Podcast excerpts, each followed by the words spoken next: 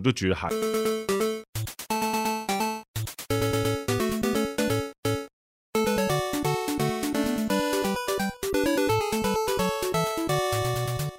嗨，大家好，欢迎收听野球台姆利，我是滚羊，我是李淑芳，我们是台湾第一个专门介绍日本职棒的 Podcast 节目，希望通过深入浅出的时事分析以及日职故事的分享，让大家更了解日本职棒，一起来感受东洋野球的魅力。我们的节目在 Spotify 跟 iTunes 都有上架，现在 YouTube 也可以收听，只是 YouTube 会上传的比较慢。对，那只要搜寻野球台姆利就能关注我们喽。如果没有使用相关 App 的朋友，也可以直接透过 SoundCloud 收听。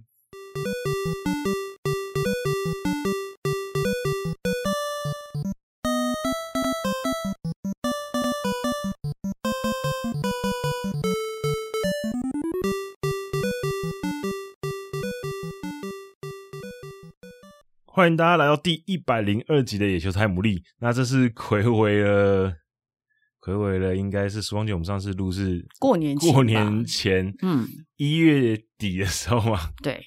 所以已经睽违了一个半月的时间。嗯，我们再一次跟大家碰面。那很抱歉，因为最近时光姐也忙碌，然后我也很忙碌关系，所以我们就讨论一下，就三月再开这样子。那这一次呢，当然因为春训已经结束了。嗯对，所以现在已经 open open 战已经是如火如荼的正在打当中，然后月底就要开始正式的星球季。对，那星球季当然大家都会很好奇一些每一队的一些战力的状况啊，有没有一些新的人物会出现？毕竟今年目前看起来啊，日本职棒应该是试图想要回到疫情前的状况，因为目前看他前几他们前几天才开完会，就有说今年应该会朝向。就是彻底完全开放，嗯、就是球迷完全开放，嗯、想要回到就之前疫情之前的状况。嗯、那大家就看看今年这个像疫情后后疫情时代，嗯、就大家开始跟病毒共存的一个新的球季，嗯、会有一些什么新的事情发生。嗯、那当然，大家多多少少还是会有一点。就是惶恐，因为春训期间还是偶尔会有传出有球员确诊之类的。嗯、不过我觉得，因为现在其实都很轻症了，嗯、然后大家也开始那个对于这个病毒东西越来越算驾轻就熟了，嗯，知道怎么去应对了。对，所以其实大家也没有这么看重这种东西了。对，对，所以今天我们就会十二支球团都稍微的跟大家做一些简单的战力分析，然后提出一些我们的看法。这样子，好，那我们就按照去年的战绩，去年的战绩来看。那去年呢，就是中央联盟是养乐多是拿下了第一名嘛。那我们先从中央联盟开始讲，然后六队讲完之后，再到呃太平洋联盟。对，我想养乐多去年的冠军呢、哦，其实当然带给大家很多的惊奇了，包括他跟欧力士两支，就是前一年其实是垫底的球队，然后在呃同一年拿下冠军，所以相较之下，对他来讲，今年的呃压力势必也会比较大。不过呃，从另外一个角度来看呢、哦，这个养乐多其实今年在战力上面呢、哦，并没有太多让人家觉得比较。惊奇或者就是一个新鲜的面孔了啊！嗯、其实整个阵容来讲，大概还是跟去年的一个状况是差不多。基本上是就是卫冕军的一个阵容。对，所以反而会让人家觉得说，在整个一个对于年轻人的一个所谓出头的一个情况下，似乎照目前的一个状态来看的话，养乐多在这个部分来讲，似乎是真的比较缺乏了一些新鲜感哦。嗯、那当然，他的一些老将或者一些去年的一个班底，其实。呃，状况是都还不错了哦，包括像村上宗荣，即便他在这个春训开始的时候有受到这个呃新冠肺炎的一个感染哦，阴阳性啊，包括他投手高桥呃奎尔，甚至于这个洋将哦呃这个马库卡夫也是了哦。不过基本上来讲，就是说，就像刚刚滚阳提到，其实已经知道，就是说面对这个病毒，大家应该要怎么来做一个因应哦。嗯、那会检查出来，其实都是因为日本职棒其实一直都一直维持，就是有固定的一个定期来做一个 PCR 的一个检查，所以很很容易就是说，哎，可以可以抓到。其实事实上选手都觉得自己就是没有症状，那只是因为检查的时候有这个阳性的一个反应了哦，所以就说，哎，可能就是隔离个几天，在二军或者隔离个几天之后呢，那马上其实就可以回来。所以基本上，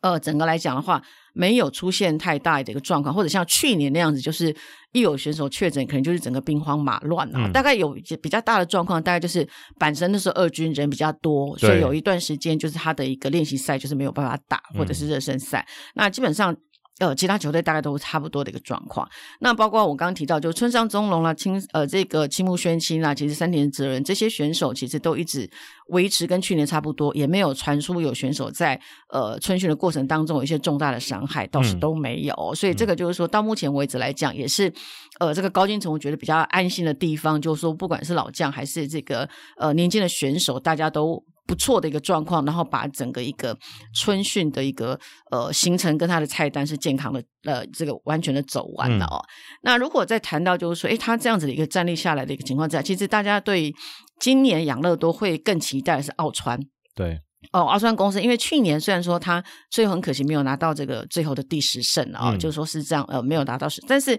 他的一个表现的也算是相当的一个不错，所以其实今年大家对奥森来说的话，其实很期待他就是能够在固定的值班表、轮班表上面有一席之地，然后甚至于是不是今年可以拿下这个十五胜这样的一个一个情况啊？那。呃，当然，呃，就投手来讲的话，其实包括老将石川雅圭也一直很希望他能够，就是说在四十岁的高龄继续占有这个一席之地。嗯、那当然，小川太宏啦、高桥奎尔其实等等都是了哦。那呃，除了这个先发投手之外，其实大家会比较担心的就是说，在整个一个中继后援的部分，因为今年呢、哦、要恢复到这个延长赛是到十二局制了，对，所以跟去年不一样的状况。去年的话，我就是到九局，那我如果九八局打完是平手。后攻的球队，我第九局就是把克罗斯压上来，我只要守住这一局没有得分，我就立于不败之地哦。然后下九局下来做一个反攻的一个机会。可是今年来说的话，因为有十二局的一个状况，所以大家会担心的就是说，养乐多的一个呃克呃这个中继后援投手，这个中布局投手清水生哦，因为去年一整年他的表现非常的杰出嘛哦，那甚至也连续这个两年都有拿到一个很好的一个奖项。那这样子的一个情况之下，今年如果是一个比较延长十二局的一个赛制，对他来说的话，呃，投手调度的一个状况可能跟去年就不太一样了。嗯，就是说不是。会有一种可能，我大概固定八局的那种情况了。今年可能整个一个战线会拉长的情况之下，对于中继后援投手来说，可能在调度或时间的掌控上面，其实会呃跟去年或前两年其实就是有一个不太一样的一个状况。对，而且工作量势必会增加。对，没错。所以今年大家会比较担心，就是说养乐多的一个部分在。呃，中继后援的这一块其实是会比较担心的、嗯、哦。然后是不是清水生一个人的一个重量会不会会会不会加重太多？所以这个是对他们比较在投手群的部分。先发先发来讲，就是说还不至于会有太大的一个。嗯呃，状况哦，那只是说在中继后援这一块会比较令人家担心。对，因为中继后援的话，去年表现很好的 Suarez 这个羊头，现在今年也到韩职去发展，嗯、没错。对，所以其实也少了一个很稳定的中继的洋将。嗯、对，所以其实确实像淑芳姐讲的，影响蛮大。因为其实像从看那个热身赛到目前为止，嗯、确实养乐多看起来，当然热身赛的战绩，当然大家不会看得这么重，参考用了、哦。对，不过目前确实是垫底。嗯，只拿下一胜而已，对，对，所以确实会让人家多多少少有一些担心。嗯，对，所以这个是他们在呃投手部分的一个状况。所以相较之下，奥奥川这个年轻的投手哦，然后会觉得就是说，哎，去年已经有有一定的一个经验了，所以在今年的一个情况来讲的话，呃，会比较觉得有把握一点了哦。嗯，那再来就是说，其实你相较于其他球队，可能我们等一下会提到一些呃，可能。第一指名的选选手，或者去年前年第一指名、第二指名选手，其实在呃整个热身赛表现相当不错，或者春训。可是相较在养乐多，在这个部分好像新人新人出头的机会比较少。嗯，就是说我们看到呃，可能年轻的选手在整个热身赛或者春训有相当亮眼的一个表现的选手是比较少。那呃，只有这个高津臣吾监督有提到，就是说他认为这个年轻的捕手哦，山内是他觉得今年在整个春训里面表现相当不错的哦。山内壮真才十九岁的一个、嗯、一个一个这个小朋友了，然后、嗯、是奥川的一个学弟。对，哦，那呃，整个进来来讲，他觉得他在今年的春训是非常的努力，表现的也非常的好。昨天打出自己第一支全垒打，嗯、在热身赛。对，那当然也期许他成为这个。呃，能打的一个捕手，但是毕竟年轻，高中刚毕业，嗯、那你本身且杨乐多有一个中村优平了啦，哦，嗯、所以只能说未来这几年多给他一些机会，然后呢，慢慢慢慢的，是不是能够去呃接替替补这个呃中村优平的一个呃等于说他的一个位置啊，哦，等于说当一个接班人，嗯、那。目前看起来其实还是很年轻啦，还是有很多要接受磨练的一个地方哦，包括一些手背啦、传接球啊、送球等等的一个状况啊。那至于其他的野手的话，我想今年以目前来看，还是会以去年的这个主要的班底为主，嗯、应该是不会有太多的一个新面孔出现，算是一个稳扎稳打的一个，也不是说稳扎，就是一个还蛮完整，就是说令教练团。呃，不太会担心的一个野手的一个布阵啊，那只是相较之下不比较可惜，就是说似乎呃，我们期待看到的年轻的战力好像是比较少一点。嗯，嗯因为毕竟是呃去年这样子拿到不错的成绩之后，嗯、那我觉得呃没有太大的变化，这个是可以理解的。嗯，因为毕竟去年取得很好的成绩，那其实有很多选手，像比如说岩见泰隆这些也抽。出终于打出该有期待的成绩了，嗯、那不会做太大的变动，这很正常。不过毕竟是卫冕局，所以大家对他们的期待值是比较高的。对，那在其他、嗯、在其他队伍感觉很积极的在运作当中，看起来会比较好像哎，是不是没有在动？就是会让人家觉得比较保守一点啊。就是说你让新人，就是说你你呃，这个等一下我们后面要谈到，其实欧力士在这个部分来讲，欧力士。又不太一样哦，嗯、就是说还是会用很多一个竞争的一个模式来进行。嗯、那养乐多在这个部分真的就是处于比较呃保守，就是说，哎，我还是以去年为班底。那新人来讲，今年会不会有机会？呃，不太知道了啊。嗯、那另外还有一个重要原因，就是说，其实今年每每一个球队大概除了几支球队洋将回来，呃，回回来的比较快之外，其实一般呢，你去年呃很多洋将都 fire。今年找了很多新洋将进来的球队，其实现在这些洋将呢，我们这一今天大家不太会讨论到洋将，是因为洋将其实都还是个未知数，因为很多球队的洋将其实都还没有完全到齐，对，甚至于最近一两天才陆陆续续进来，嗯，那陆陆续续进来，您可能还要一段隔离的时间，然后再跟球队会合，所以在开幕这段时间，每一队的洋将到底能够。呃，到到到到达什么样完整的阵容，能够发挥多少的战力，我觉得都还是一个蛮值得观望的。等于说，还是一个未知数。对，因为其实、嗯、呃，身为一个卫冕军，站在一个比较保守的角度，我觉得是可以理解。不过，就像淑芳姐刚刚讲的，因为现在目前比如说一些洋将的战力什么还没有这么稳定，然后再加上其实队上也有一些年轻选手，嗯、其实看起来表现还不错。那我觉得这个其实，在球技当中一直在。持续进行之后，也许在球季当中，他们会觉得，哎、可能有机会的话，也许还是有机会上来。因为毕竟一开始采取一个比较保守的态度，嗯、那如果中间真的遇到一些问题，可能去年表现很好的一些班底，嗯、他们今年可能表现有下滑了。对，那。可能真的有一些递补的机会。对，所以像去年西武其实就是一样的状况嘛。新人呃，这个杨将还没有进来，所以给很多年轻的选手，其实包括像洛林啦，包括像这个 Brandon，包括像吴念挺，其实都有很好的一个机会。嗯、那当然主力有一些受伤也是主要的原因。嗯、所以其实就像刚刚呃提到，就是说大家对养乐多这支球队，其实真的是会觉得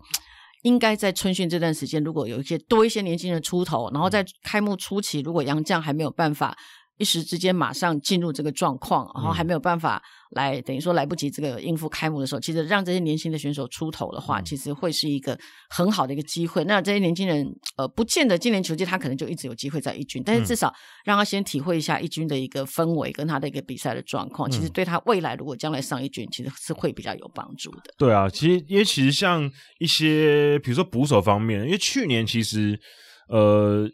就是刚刚有提到捕手这部分嘛，嗯、那个内内山壮真其实蛮受期待的。那其实中村优平这个选手在养乐多其实也在蛮长一段时间的，嗯、而且他当正捕手蛮长一段时间的。嗯、那他今年从背号从二号变成二十七号，那其实我觉得这当然不是有什么特别重大的意义啊。嗯、不过我觉得某种程度上，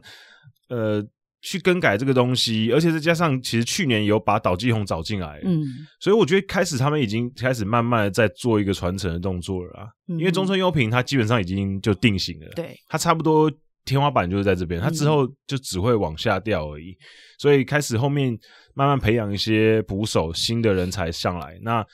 中村优品自己之外，还有就是岛基宏，有两个比较资深的捕手去带这些小朋友，对，没错，对，嗯、所以我觉得，呃，看出来还是会有一些未来的布局啦。嗯、那对上目前看起来就是老中青三代都有，嗯，那目前看起来也不会说特别偏老化或什么之类的，我觉得还算是相对健康，所以采取一个保守的态度，我觉得这是蛮正常，嗯哼，对，所以养乐多目前看起来。虽然说可能没有让我们觉得太亮眼的一些改变，不过基本上战力维持在那边，今年应该竞争力还可以。嗯，目前看起来，对。好，那讲完养乐多之后呢，我们接下来讲的是阪神队。那阪神队呢，其实呃，今年呐、啊，就应该说一开始让大家比较惊讶的是，就是他们的监督，嗯，就说是今年是 最后一年了嘛。对。那其实我觉得，呃，有些人会觉得很奇怪，就是说为什么会这么快就卸任？不过我觉得，因为他其实也带了蛮多、蛮蛮一阵子了嘛。对那对于一个日本职棒的球队，尤其是这种豪门来讲，他们本来就不太会出现那种太长期的政权了，嗯、因为毕竟其实说白一点，其实后面很多人在排队嘛。对，对，所以其实呃，大家也可以看得出来这几年。呃，自从监督叫什么名字？石野耀大哦，石野石野监督接手之后，嗯、其实可以看得出来，球队是比较偏向年轻化，嗯、而且他跟球员的距离比较近。对，而且他自己也是从二军监督上来这样子，那整个球队的氛围蛮好的，也带出了一些新的面孔。嗯、对，所以我觉得整体来讲，呃，他已经算是有达成他一个阶段性的目的。嗯、那接下来就是下一面一个人承接他上面培养出来这些年轻新血。嗯然后持续把他的政策跟他的战略再继续延延续下去。对，对，所以我觉得其实整个目前预想的先发名单里面，其实跟过去一两年其实差距没有很大，嗯、基本上还是大家的老面孔。那在洋将部分，目前看起来也是没有什么改变。嗯、那其实从从去年开始。阪神队就是属于洋将储备最充足的队伍了，对错他们找了很多洋将，嗯、而且一次找齐。嗯哼，相对于其他队伍还要在那边等自己的洋将来，那相对来讲他们是相对比较轻松的。嗯、对对，所以我觉得整个战力储备方面，纸面实力上面，阪神队这一两年、这两三年其实一直都不差。嗯，尤其是去年补进了佐藤辉明之后，看起来又非常完美。嗯，那当然。去年的前半段确实打出大家对他们的期待，那下半季因为佐藤辉明的失速，所以确实是整战绩又往下弱一些。不过整体来讲，他们的战力是非常坚实的。那只是今年看看佐藤辉明能不能在二年级这一年更加稳定。嗯，这其实很关键。没错，尤其是大家会常常。呃，拿他来跟，比方说这个横滨的木秀悟了哦，就是会跟这几个年轻的差不多梯次的这些选手来做一个比较，嗯、所以他去年后半期相较对他来说也是压力很大了啊、哦。因为当然最后虽然最后给他呃有一个这个表现非常好的这个新人的一个奖项了啊，嗯、特别奖我我想，可是对他来说应该还是会觉得呃有一点点就是说。觉得不是那么的一个赢得那么的一个光彩了哦。嗯、那当然，今年相较之下，大家也认为说，哎，有了去年一年的经验，今年对他的期待值是更高的。嗯、那刚刚提到就是说，这个矢野耀大做一个呃，一开还没有开开季就这样离职宣言，我觉得这也是他，他是一个很冷静的一个一个监督了哦。是就是说，可能有时候在场上对于很多东西他是会蛮执着，或者会有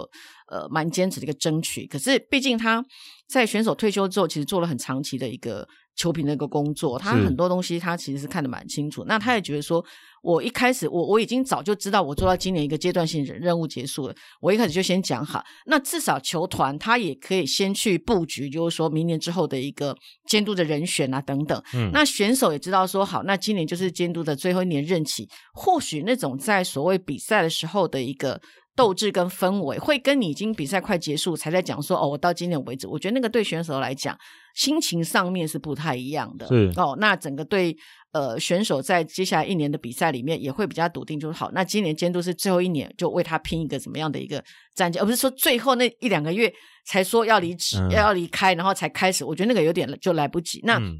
呃，矢野要大，我觉得这个这个做法也蛮聪明的。反正我这个。心我已经决定了，那呃球队也都告知了，所以就等于说有这一年的一年的时间，让大家去做一个充分的准备。嗯，哦，那对他自己也好，对球队也好，对于这个所谓的一个高层要去做明年布局的，我觉得这个都是呃蛮不错的一个做法啊。对，因为其实目前看起来，呃，整个队伍已经很明确，就是矢野耀大监督最后一年，那未来。嗯他已经铺垫好这些基础之后，未来可能会放另外一个人来延续。因为其实每一个监督的属性其实蛮不一样的，嗯、有些监督其实就适合在当做这种初期的打基础的，嗯、对。那有些监督就适合在有一定的基础之下，然后去把这球队带领的更好。嗯、每个监督其实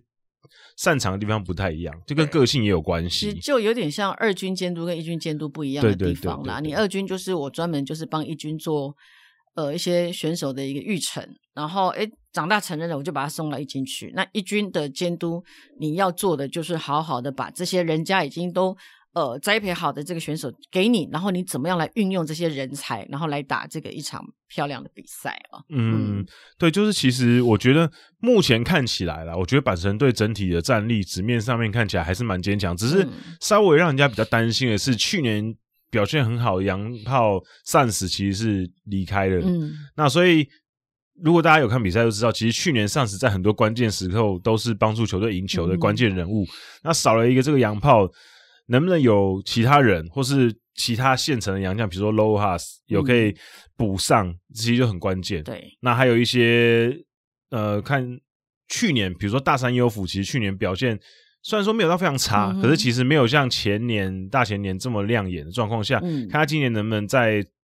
重新的回到自己更好的状态里面。那当然，去年给大家惊喜的，比如说像中野拓梦、嗯、这些年轻人，今年能不能持续有好的表现，嗯、其实也非常关键。对对。嗯，对，那其实目前看起来啊，就是这些先发阵容都蛮稳定的。那他们当然也有一些竞争对手，例如说像二垒木浪跟蜜源两个在竞争。嗯、那捕手方面，其实梅野龙太郎虽然说是正捕手很稳，不过后面的版本陈志郎其实嗯，之前也也打得还不错。对对，那整个来讲，在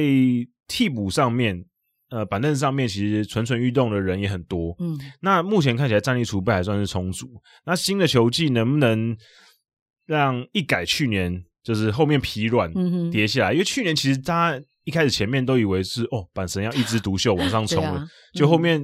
就是被超过就算了，嗯、然后后来也没有拿到大家原本期待的好成绩。对，所以今年可能最关键的还是要。去关注这些去年冒出头的那些选手，能不能今年持续发展？嗯、然后去年表现没有这么好的选手，能不能在今年赶快调整好状态？嗯、那讲这是野手的部分，那投手的部分，其实阪神队现在其实严格说起来，他们并没有一个绝对的王牌，嗯、因为无论是清流也好，还是藤藤浪嘛，藤浪现在已经不会有人称之他为是 S 了，可是。毕竟他是有 S 格的，没错。可是，当然他最近四五年的成绩很难让人家跟他跟 S 连上边。不过迟早，不过大家还是对他有期待。嗯、那西永辉其实是一个很稳定的投手，嗯、可是我觉得他目前的表现也不到超级 S 的等级。尤其是去年，他其实看得出来，他长年以来累积的疲劳还是有的那去年其实表现算是中规中矩，可是其实防御率是有点偏高，嗯、没有像以前这么有压制力。那目前看起来最接近大家期待的，可能可以成为 S 等级的数据的，我我觉得也许是高桥遥人，也许有机会。对，对，不过因为高桥遥人他的续航能力并没有像前面几位讲到这么好，嗯，所以可能还要持续观察。那再加上其实呃，目前已知的是杨将冈切流，其实他会比较晚才可以加入。嗯、那在他没有加入之前。其他的人，比如说像去年投的很好的伊藤僵尸，对，今年能不能持续有好表现？嗯，甚至去年选秀进来的，最近几天有被点名的同夫拓马这个新人，也许有机会先安插他在先发名单上面投、嗯、投看看。这些年轻人有办有没有办法顶住？其实很重要，嗯、看有没有机会可以发掘出换成一个次代的次代的 S，、嗯、因为其实阪神队已经有一段时间没有一个这种超级 S，嗯。像那当然，以台湾的这个球迷最关心的就是陈伟英了哦。对，陈伟英去年一整年，等于说到后来因为受伤的关系，那呃今天的一个新闻，大家说他目前的调整可能是要花还呃等于说相较于其他的先发投手是会比较花一点时间。嗯、那预计他大概就是在期待他在这个四月中下旬的时候哦，是不是就是四月中旬左右，是不是有机会可以回到一军来了哦？嗯、那因为毕竟呃这个经过去年这样的疗伤，我想教练团也会采取比较。呃，等于说密切去观察的一个状态了哦，就是说，毕竟这个选手就是说有经过这样的一个受伤的阶段，那也也不希望一开始就是说在可能你的用法不当或者怎么样的一个使用法不当的情况之下，嗯、可能又造成他这些伤害。所以对陈伟英来讲的话，呃，目前球团保持的还是比较属于就是说，哎，让他先整个一个呃，按照他的节奏，然后慢慢的把整个一个状况调整到。回来之后呢，才会就是让他这个回到呃这个呃一军的一个先发比赛舞台。对，我觉得其实以现在的状况，其实呃杨将要自由进出也没那么容易的状况下，嗯、其实球队也应该会愿意给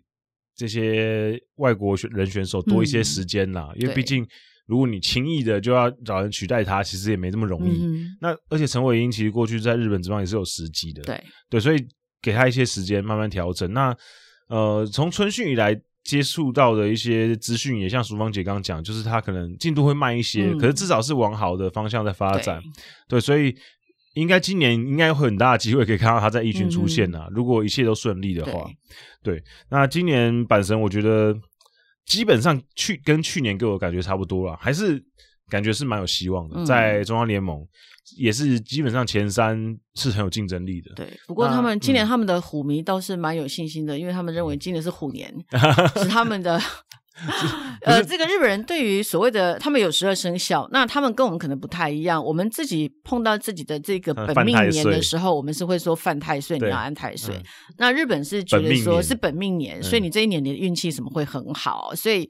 反正虎迷就一直从开春以来就抱持了一个非常坚定的信念，今年是虎年，当然是这个虎队会获获得冠军啊、哦！所以对于阪神虎队来讲，那去年有打进的这个等于说是季后赛嘛，嗯、所以他们等于说在整个一个人员呃变动不是很大的一个情况之下，基本上阪神虎队呃对，尤其是刚刚有提到就是说，诶中野拓梦啊、伊藤将司啦，这个佐藤辉明几名选手去年又表现很优异，嗯、那也希望就是说，诶这些选手。今年还是一样，可以把他们去年这个经验发挥出来，然后真的就是像他们讲，就是哎，虎年能够有好的一个成绩哦。OK，因为我刚刚淑芳姐刚刚一讲，我就我就突然想一下，哎，是吗？然后我就我就看去看了一下那一年的二零一零年的时候，嗯、上一次虎年的时候，阪神虎那年是第二名。嗯。而且他们只差第一名的中日队一场胜差而已。嗯嗯，我确实感觉好像打的还行，打好像打的还行。对，也许也许 maybe 有机会。嗯，对对对，好，我们就期待本命年的阪神虎会不会有一些什么好的表现。嗯、对，好，那接下来讲完阪神队之后呢，我们来讲的是呃巨人队。好，对，那巨人队其实每一年哦，这个兵多将广的巨人队总是会呃，在开幕前的一个预测，大家都会认为说他们的就像过去的软银一样了，还是认为讨论度很。所以像今年其实大家还是看好这个巨人队哦，在整个一个整年度球季的一个。成绩的排名了哦，那只是说，呃，这个开幕当然跟就像去年，其实很多都跌破眼镜了。嗯、那不过在现阶段来讲的话，其实大家还是蛮看好巨人哦。那像包括鸟谷静哦，鸟谷静他就认为说，以他的一个感觉，呃，他的看法，他觉得去年、今年，呃，他觉得就是说，在最后的排名的部分，巨人队其实还是拿下这个第一名哦，等于说拿下联盟冠军的几率，他觉得是相对高哦。嗯、那当然，这个主要就是说，巨人他每一年都可以。呃，找来这个很多好的选手了哦，那也是等于说他从一军、二军、三军哦，是一个等于说选手呃，等于说值跟量其实都非常好的一个球队哦。那其实如果像今年来看的话，其实本身呃，这个巨人在今年其实让大家眼睛为之一亮是他们在年轻的投手这一块，嗯，其实在整个春训里面，呃，包括热身赛都有表现非常好的一个选手哦，包括今年这个。呃，去年选秀第一名的这个翁田大师、嗯、哦，他在整个一个从春训的练习赛，甚至到热身赛，哇，那个球速都让人家相当的一个惊艳哦。有在大家的期待以上。对，包括在热身赛投出了他自己最快球速一百五十八公里，嗯、那主要就是他的一个投球姿势又比较特别哦，是属于这种侧投的一个一个状况。嗯、那所以整个呈现出来是让他觉得说就是一个。呃，非常难得的一个集战力。那甚至于几场从春训甚至于热身赛这样子打下来，诶，包括袁成德也在表明说，呃，让他进这个开幕的时候就让他排入这个中继的一个名单里面的一个几率是非常高的，嗯、非常大的。嗯、那包括呃，过去他们的这个曾经也担任过监督的藤田元司，其实他也觉得今年。他在巨人队这一这个春训的过程当中，看到很多他觉得很棒，然后的年轻的投手哦，包括我们刚刚讲到的这个翁田大势，那甚至于二零一九年的枯田贤胜啦，那次新优志啦，山田一之，都是他看到在今年来讲的话，是巨人非常亮眼的这一块哦。嗯、那除了我们刚刚提到这个翁田大势第一指名的这个选手之外，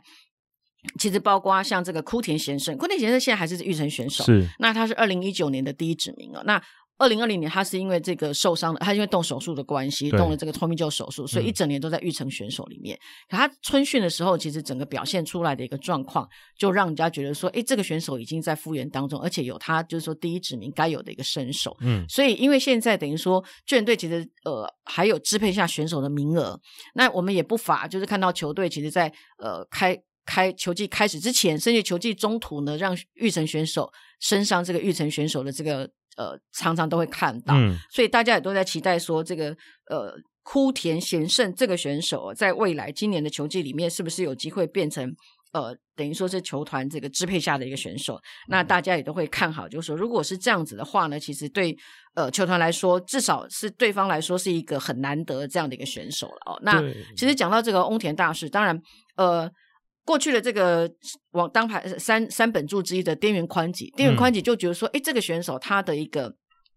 很像他当年自己的那种极盛时期的一个球风，跟他那个感觉。嗯、那甚至于桑田真诚，当然桑田真诚现在投手教练嘛，他也对这个投手是非常的被呃推崇很多。那只是说，哎，年轻的投手还是有一些课题存在。那他觉得他的变化球，也是他取球需求这个部分，可能还有一些。呃，精准度要磨练的哦。那当然，其实翁田是认为曲球，呃呃，不是这个枯田，枯田是认为他这个曲球是他自己的一个最大的武器。那只是说在，嗯、呃，桑田真人认为这个曲球的确是他很大的武器，但是相较之下，你要让它变成你的武器，还有很多细腻度要要去磨练哦。所以这个也是桑田真人对这个选手很期待的一个部分。嗯、那这些年轻选手之外，其实大家最在乎的是菅边缘呃，这个菅野智之现在怎么样哦？那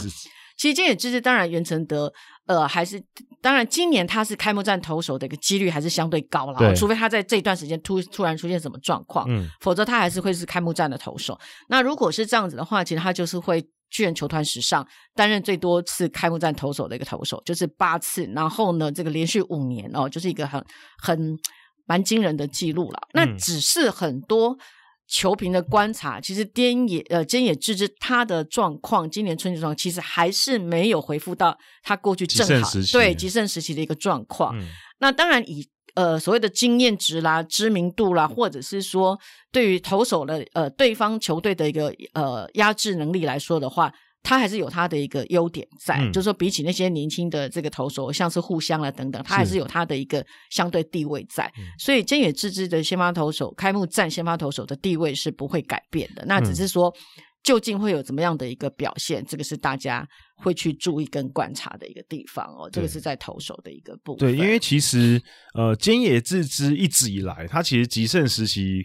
我觉得他这个选这个投手最可怕之处是在于说。他在他在他状况好的时候，他其实第一个直球有球威，对；第二个变化球投的非常犀利。嗯、之外，他最可怕的是，他在这两个状况都很好的情况下，他的投球策略跟他的球商都非常的高，嗯、所以他其实可以。如果大家有有看过他就是状况真的非常好的时候的初赛的话。嗯基本上他的球数是非常非常省的，对，就他基本上可能可以投到六七局，然后可能就用六十球，嗯，或七十球，等于说他不会去坚持，就是说我一定要三振对方啦，他就是会非常有技巧的，呃，想办法以最精简的球数，以最快的节奏来解决这个对方的一个打者，是一个很，呃，以日本来讲就是有脑筋的一个投手了哦，是，是对对，所以其实你如果看到他用球数偏多的情况下。基本上就几乎可以判定他可能状况真的没这么好，嗯、对。对，因为其实他状况他状况好的时候，真的就是球速都非常的省，嗯、非常的省。对，所以这几年当然，我觉得可能第一方面伤势的影响，然后疫情的影响，然后也影响到他很多了。其实我觉得今年这几年算是疫情某种程度上也有算是影响到他的人生规划，嗯、原本想要去美国职棒这些，对，所以我觉得目前他的年纪已经也三十二岁了，嗯、那。接下来这一年对他来讲很重要，因为如果今年他没办法再拿出至少比去年再更好的成绩的话，嗯、他也许可能未来挑战的机会就会越来越小了。没错，对，所以我觉得对他来讲，今年算是某种程度上也算是一个胜负年。嗯，对，所以呃，这个算是也算是给年轻选手一个榜样啦，带头带那些年轻、嗯、年轻选手们。对，嗯，那至于在打线的部分，其实变化并不大。嗯、哦，就是说还大概就是还是以这个冈本和真啦、玩家号啦哦这个为主要的一个战力。那当然呃，去年崛起的这个吉田上呃吉川上辉啦哈，就是说这几个。然后捕手来讲的话，小林诚司还是比较尴尬的一个地位啦，因为呃就球队来说的话，大概还是呃包括大成算是。在打击方面比较有好表现的，嗯、那小林在袁泽德这几年对他的一个调度来说的话，会让人家觉得说好像是一个可可无可用的一个一个，比较像是守备组。对，没错。其实就有人说，是不是应该就把小林诚司给交换出去哦，让他到其他的球队可能有更好的一个发挥空间了哦。嗯、那当然，去年其实有一度有这样的话题出现，那当然没有，还是留在这个巨人队里面。所以巨人队其实基本上今年在打线的部分没有什么太大的变化，那反而会集中在。中田翔今年到底会怎么样？对哦，因为去年他在整个球季的中途突然转到巨人来，那当然一开始有几次的一个表现让大家觉得说，哎，好像真的是有有好的表现，可是后来又。又又像他当初在火腿队一样的一个状况啊，嗯、就是说等于是又又籍籍无踪这样子一个情形。那今年春训之前，其实他就刻意增重了十几公斤哦，就是说希望这样子的话，让自己的一个打击能够更有爆发力的等等。然后整个春训显现出来，甚至春训之前的一个自主训练啊等等，他都展现出让人家觉得说这个选手真的是有心要做改变，然后有心要、嗯、要要让自己的一个情况有所发挥。是那。只是说，呃，其实也大家都在觉得说，因为他在巨人呃在火腿队的时期，有一度是减重，刻意减重，对，因为他减重就是希望说自己的一个身形啦、移动啦，等于说自己的活动可以变得是比较灵巧一点、嗯、哦，然后就是说，呃，可以让自己不管在手背、在挥击的时候都是身手比较灵巧。对可是现在又变成是增重，嗯，所以这个这个东西出来，又会让人家觉得说，那跟过去他在。火腿的想法是不太一样，是，而且其实包括像很多的一些球评也认为说，其实增重当然你会认为说，对你的一个呃挥击的时候，可能你的一个爆发力啦，或者一个力道是会加强，可是相较之下，其实比也容易造成一些受伤的危机、嗯、哦。所以这样子的一个增重的结果，对中田翔来讲是福还是祸，其实真的不知道。对哦，那只是说他可以看得出来他。个人想要积极表现的一个企图心是的确是非常的强烈的。那只是说，呃，那这样子是不是能够真的让他一呃洗刷去年哦，可能整个对他都是比较负面的新闻的一个影响？嗯，那今年是不是带来突破的一个表现？这个是中田翔，我觉得是巨人队在里面最值得观察的一个选手。那当然，其他像坂本勇人啦，呃，这个我刚刚提到玩家号冈本和真，其实状况来讲也都没有差太多。嗯，那可能像。呃，本本有人可能比较比较担心的，就是说最近他几年其实呃受伤的比例几率是比较高一点。对哦，就是说，因为也是每一年大概都是全勤无休的这样的一个拼战，那加上去年其实奥运啊等等，其实他也是一个精神上、身体上其实都是一个很大压力哦，因为又身兼这个队长，嗯、所以。呃，去年的疲劳到，你看他其实到去年的后半段就展现出来了嘛，球季末期的时候就已经那个疲劳度就显现出来了。对那今年的版本勇人是不是经过呃春训这样的一个状况，有没有得到一些休养，然后或者是不是说呃疲劳累积的程度呃会会更加剧？我想坂本勇人其实也是大家会会去观察，因为他毕竟是巨人队在打线里面的一个 leader。哦，他的一个好坏，他有没有在打线里面，其实对于年轻的投呃选手影响是很大的，嗯，所以他也是一个蛮关键的角色。对对，还有再加上就是可能松原圣米这个选手去年其实打出来，嗯、那今年能不能持续有像去年那样子令人觉得很惊喜的表现，其实很重要啊。嗯、因为其实巨人队就是一个像淑芳姐一开始前面讲到的，他们每一年其实都呈现一个战力储备非常充足的状况，嗯、对，所以。一个选手如果一旦他可能表现没有像去年这么好，你说，呃，我们退一万步说，如果今年松原圣明又掉下去，有人取代他，嗯、说真的也不奇怪。这种事情在巨人队是每一年都在发生的，嗯、对，对，所以其实这很难说。对，对因为像几个年轻的熊选手，像邱广啦等等，其实也都是积极的去去争取这个教练的一个眼光，然后也积极的，就是说，呃，试图让自己在一些表现上面能够。更有这个突破的一个演出啦，因为其实巨人队真的是一个竞争非常激烈的球队啦。你只要呃有机会上去，其实大家都会挤破头，因为他底下排队等着要上一军的选手实在太多太多了。对对，所以其实呃，大家整体来讲，还是刚刚前面提到的三支队伍，养乐多、阪神、巨人，基本上都还是大家普遍认为会是前三名的队伍。嗯、但其实我们等一下会聊到的。呃相对 B 段班的三队，嗯、我认为也不是省油的灯啊。嗯、那接下来讲巨人队之后，我们要来聊聊的是广岛队。嗯、那广岛队其实呃目前看起来他们是在一个算是真的是正式进入一个后铃木时代。对，后铃木时代。那后铃木时代其实。我觉得也不一定是坏事，嗯，因为第一个它不是突然发生的嘛，对，因为早在两三年前，嗯、其实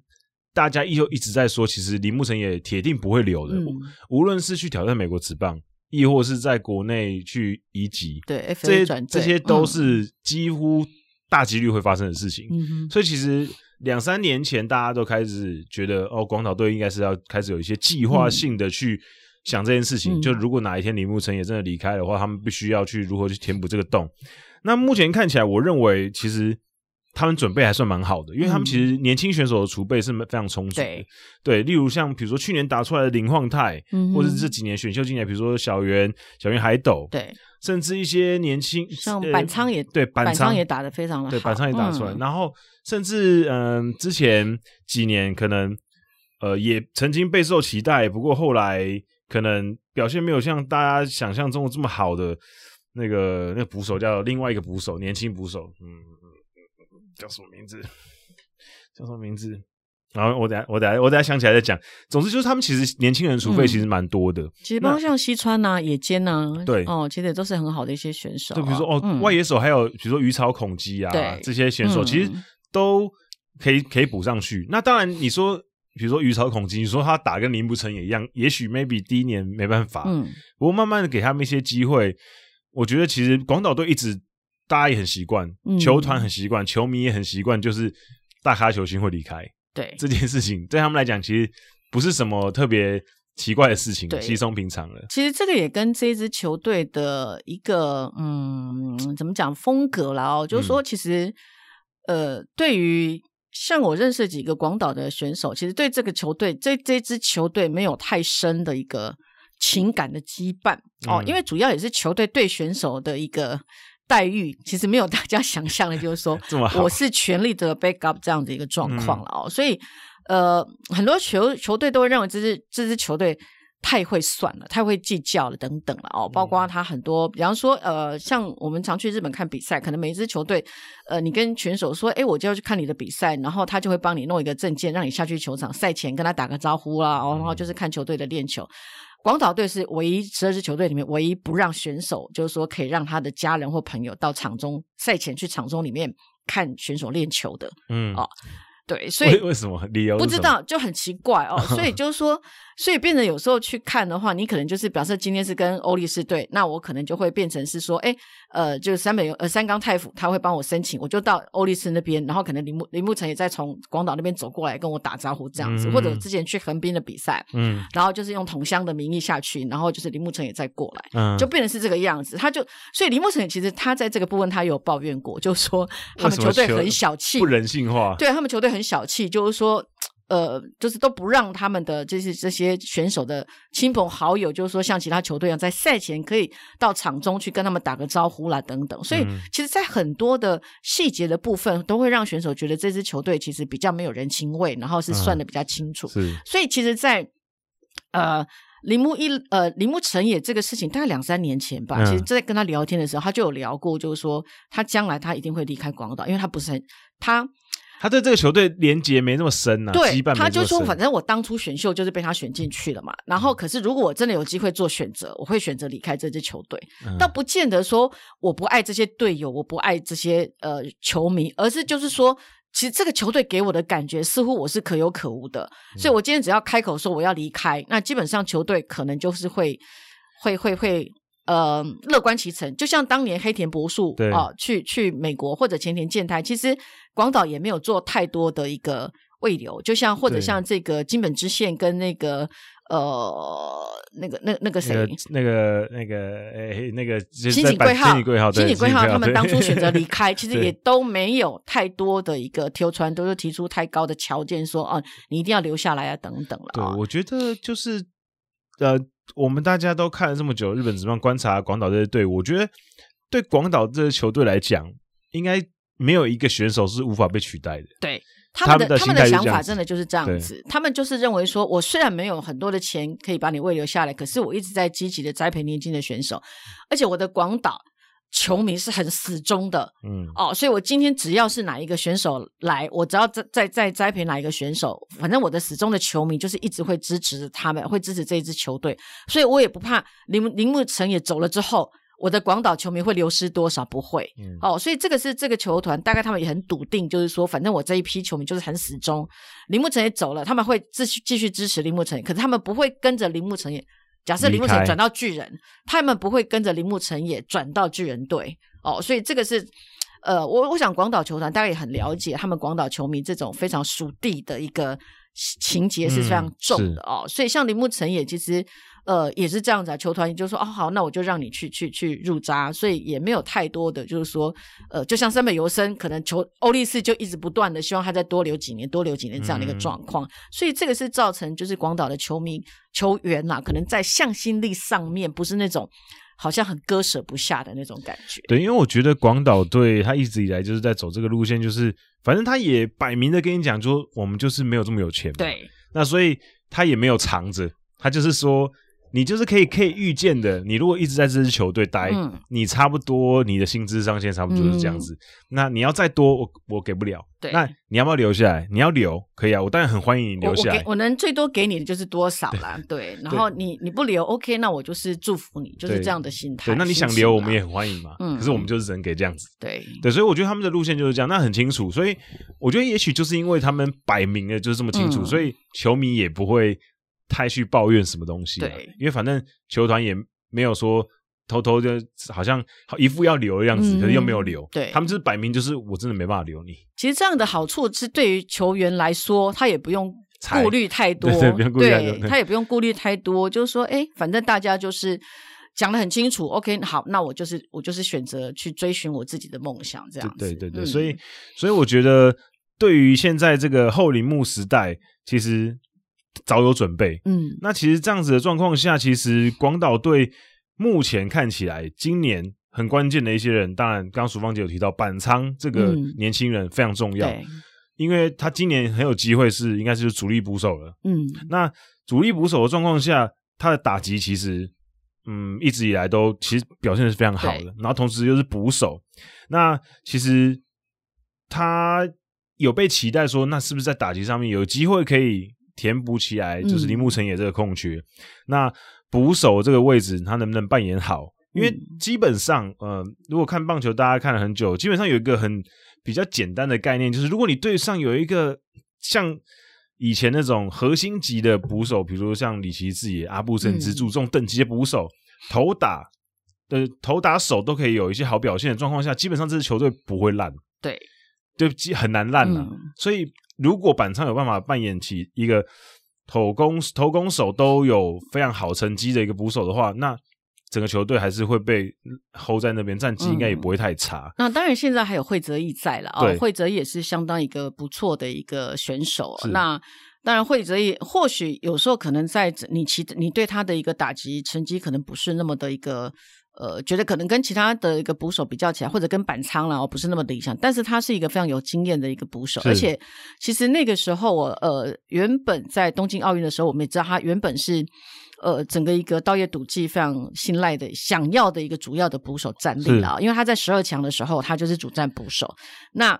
稻叶笃纪。对他对推崇的一部分就是说，在国际赛里面，其实捕手是跟主审接接触最多的。对，所以捕手给主审的印象分数非常的重要。他发现惠泽义在这一点做得非常的好，就是说，不管是面对哪一个国家的主审哦，或者是裁判、裁判啊等等，他都非常的有礼貌。等于说，可能不管是语言沟通不良还是怎么样，他都会很确实的去跟捕手呃跟主审打招呼，然后就是说整个态度上面呃，主审今天的判决或许会。会觉得让他觉得说，哎，怎么好像应该是好坏球的判定不是那么的精准？怎么样？他从来都不会就是说对过多的 argue，对 argue 也不有任何的质疑。所以其实他发他就发现会泽义这一块掌握的很好。所以在整个比赛的流程当中，他发觉就是说主审其实在呃，整个对日本的头部搭档来讲，相对是比较友善的，嗯，所以他那时候东京奥运就一直锁定要惠泽义担任主战的捕手，嗯，那只是比较可惜，惠泽义后来因为受伤的关系，所以没有被选入。这个是当初其实到道义独记在后来的时候，他有讲到这一块，就是整个东京奥运结束了之后，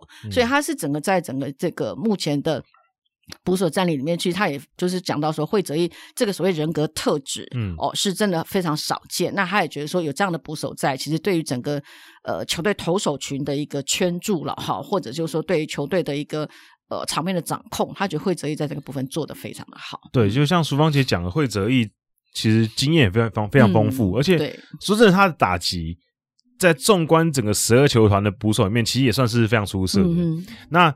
其实像这种状况的话，今年其实也有很多人在讨论说，那其实惠泽义如果要先发捕手的话，那板仓也许会被放在三垒嗯之类的地方，嗯对，对，所以其实还是有一个调动的空间。因为板仓去年其实就守过其他的位置，对对是，对对，所以其实他也是很灵活，嗯、很灵活。那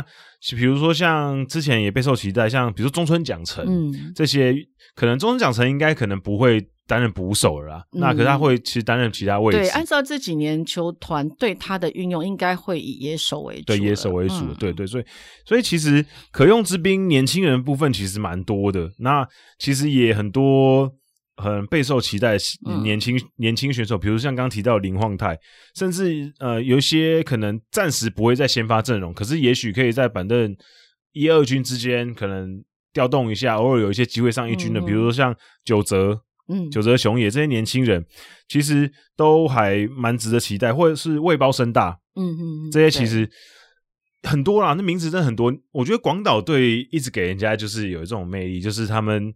年轻人培养真的蛮扎实的，没错，一直都会有一些年轻的选手出来。嗯、那就在你可能原本还没有注意到的时候，他们就哎、欸，感觉好像你是不是已经培养好了这样子就出来、嗯。对，所以我觉得呃。老中青都有，中生代你说有没有？其实也有，像唐林祥泰这个已经被大家期待非常久的人，嗯、对，你说，你说他有没有还有没有未开发的潜力？一定有，因为他真的，嗯、呃，如果大家有一直在看他打球，就知道他其实真的是成有一个成为很好的打者的一个潜力的。嗯、但是他现在年纪已经不小了，对。不过你说有没有可能就是？就是大机慢提，也有可能，嗯，对，也有可能突然开窍，对，对，所以我觉得也不是没有机会，嗯，对，所以我觉得整体战力虽然在铃木诚也走了之后少了，感觉少了一个核心人物，不过我觉得这些年轻人冒出头来，迟早有一个人还是会就顶上那个位置，对，对，因为铃木诚也其实他已经算是就是说被誉为在这个世在这个世代里面。呃，最顶级最顶级的啦哦，所以他的离去，但你会觉得就是说，可能是比较对广岛是相对可惜。但是事实上还有很多，其实跟其他球队相较之下，也不会太差的这些年轻的选手，是只是说铃木成也他的一个角色是特别突出啦，所以会显得好像说他一离他一抽离，好像广岛似乎就少了一个重心人物。嗯、那事实上，其实人才辈出是每年都会有的一个情形哦，所以其实也不用太担心哦。对，所以就是当然。大家如果看名字的话，少了铃木成也看起来是有点可怕了，嗯，感觉一个明星选手离开。不过翻开名单上面看，其实可用之兵是非常多的，嗯，所以大家也不用这么紧张。那可是我觉得整体来讲，可能在投手方面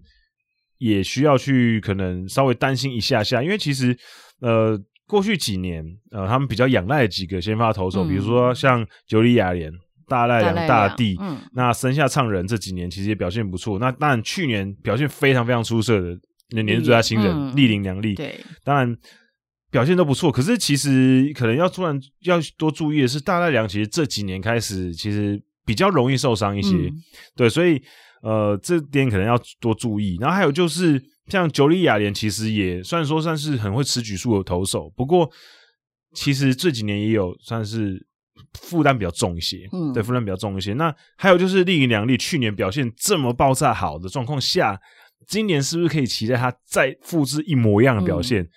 这个其实就要观察一下。对，尤其是去年是第一年的新人哦，对，然后有那样的一个爆发性的一个。呃，出色表现，那个再加上，其实去年一直会提到，就是说，可能很多选手可以利用东京奥运这段时间做一个休养，可是这一批像丽丽、梁丽这些是没有的，对，所以他的一个整个疲劳的一个累积程度，那种身心压力的一个累积，到今年等于说春训之前，甚至春训是有没有达到一个完全释放，嗯，或者说一个重新疗养的一个状况？其实这个都是会让人家担心。去年那一批东京奥运那些选手，其实今年的一个情形是怎么样啊？对，就是其实呃。能不能复制表现这个东西，对于第二年的新人其实就非常重要。嗯、然后等下也会聊到，比如说横滨的木秀悟，嗯嗯，就是二年级生一直都是大家很会关注的一个焦点，尤其是如果他第一年表现很好的话，嗯、对，所以这一点上面就是大家会多注意。那其实过去几年，当然这几年其实广岛战绩就是比较没有这么好，嗯，那可是像过去几年他们。呃，战绩最好的那几年，其实真正让他们很稳定的一直在 A 段班，甚至拿下优胜的很关键的地方，其实是他们的中继阵容。嗯嗯，对。那当那个时候，其实比如像中崎祥太、嗯、中田廉、金春猛这几个其实非常稳定的中继投手。那这几个中继投手当然现在呃战力外战力外，嗯、然后老的老伤的伤，其实已经。很多都已经不是在一线了。嗯，那现在年轻的一代有没有机会补上来这个位置，其实就非常重要。那目前看起来，其实是有一些投手，其实诶看起来应该有一点有一点样子，但终终结者的部分就另一两例。那其实像比如说像爱德华，其实也表现的不错。那这些年轻人能不能像复制那个时候的经验起来，然后重新重新组成一个很坚实的终极阵容？我觉得对于广岛队来讲。其实蛮重要，因为广岛队现在感觉就是在重新、再重新的 building 出来一个、嗯、一个呃，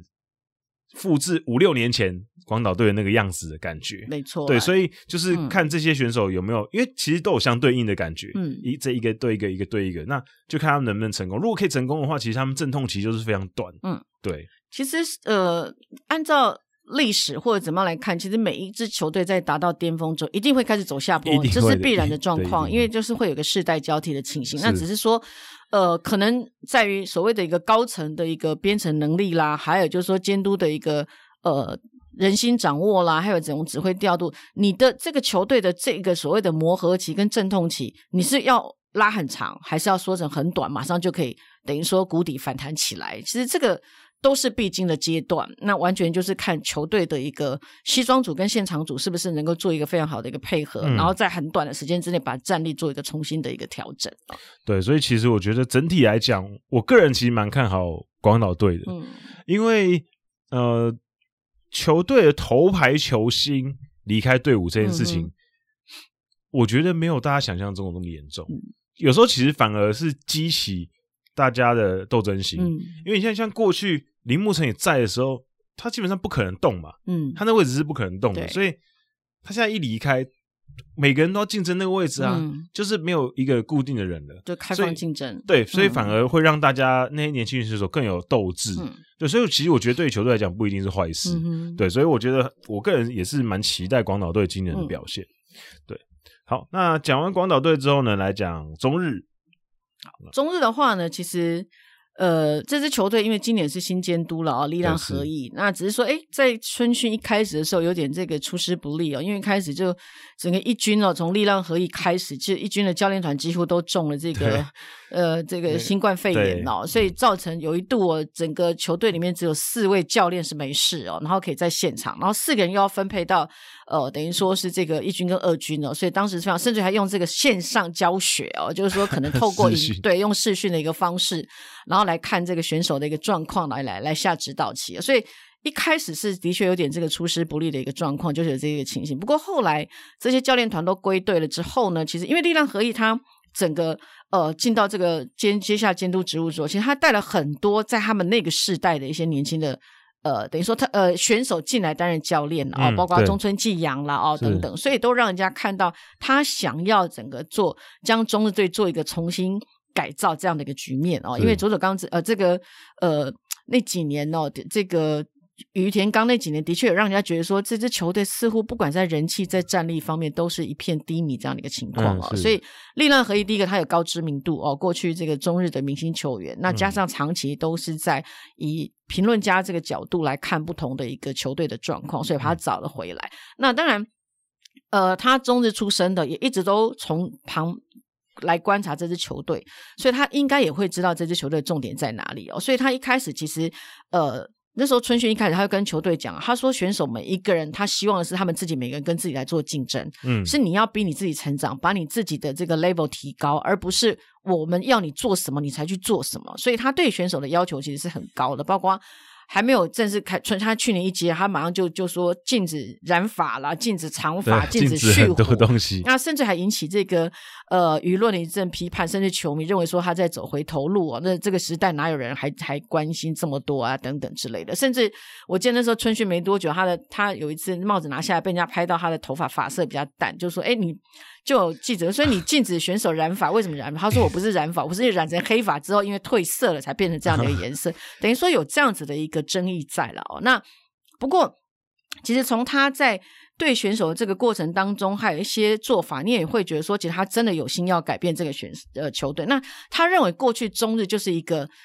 很保守，然后没有声音，然后就是一个比较没有活力的感觉。对，所以他现在要求就是选手自己要去自动自发，要去自律做，呃，让自己自己来成长。那当然，其实大家都提到，就是说，其实每一支球队，呃，新的教练进来，新的。新血进来之后，其实都会展现出比较活泼的这一面。所以，其实，在整个春训这段过程，其实的确中也让人家觉得说，哎，好像话题也变得比较多了哦。嗯、那呃，整个来讲的话，也会对这支球队就是说充满了比较多的一个期待性了。那当然，在选手的这个部分，大家还是期待就是说，过去羽田刚是投手呃出身的一个监督，几个年轻大家很期待的野手打者，似乎让人家没有看到就是说他们该有的。大家对他的期待，那当然最明显就是根尾昂哦，这个当年大阪同领被期待为是像大谷翔平一样二刀流的这样一个选手，嗯、结果进入中日之后，其实发现呃出场的这个出赛的场次实在是少之又少哦，非常的一个可惜哦。那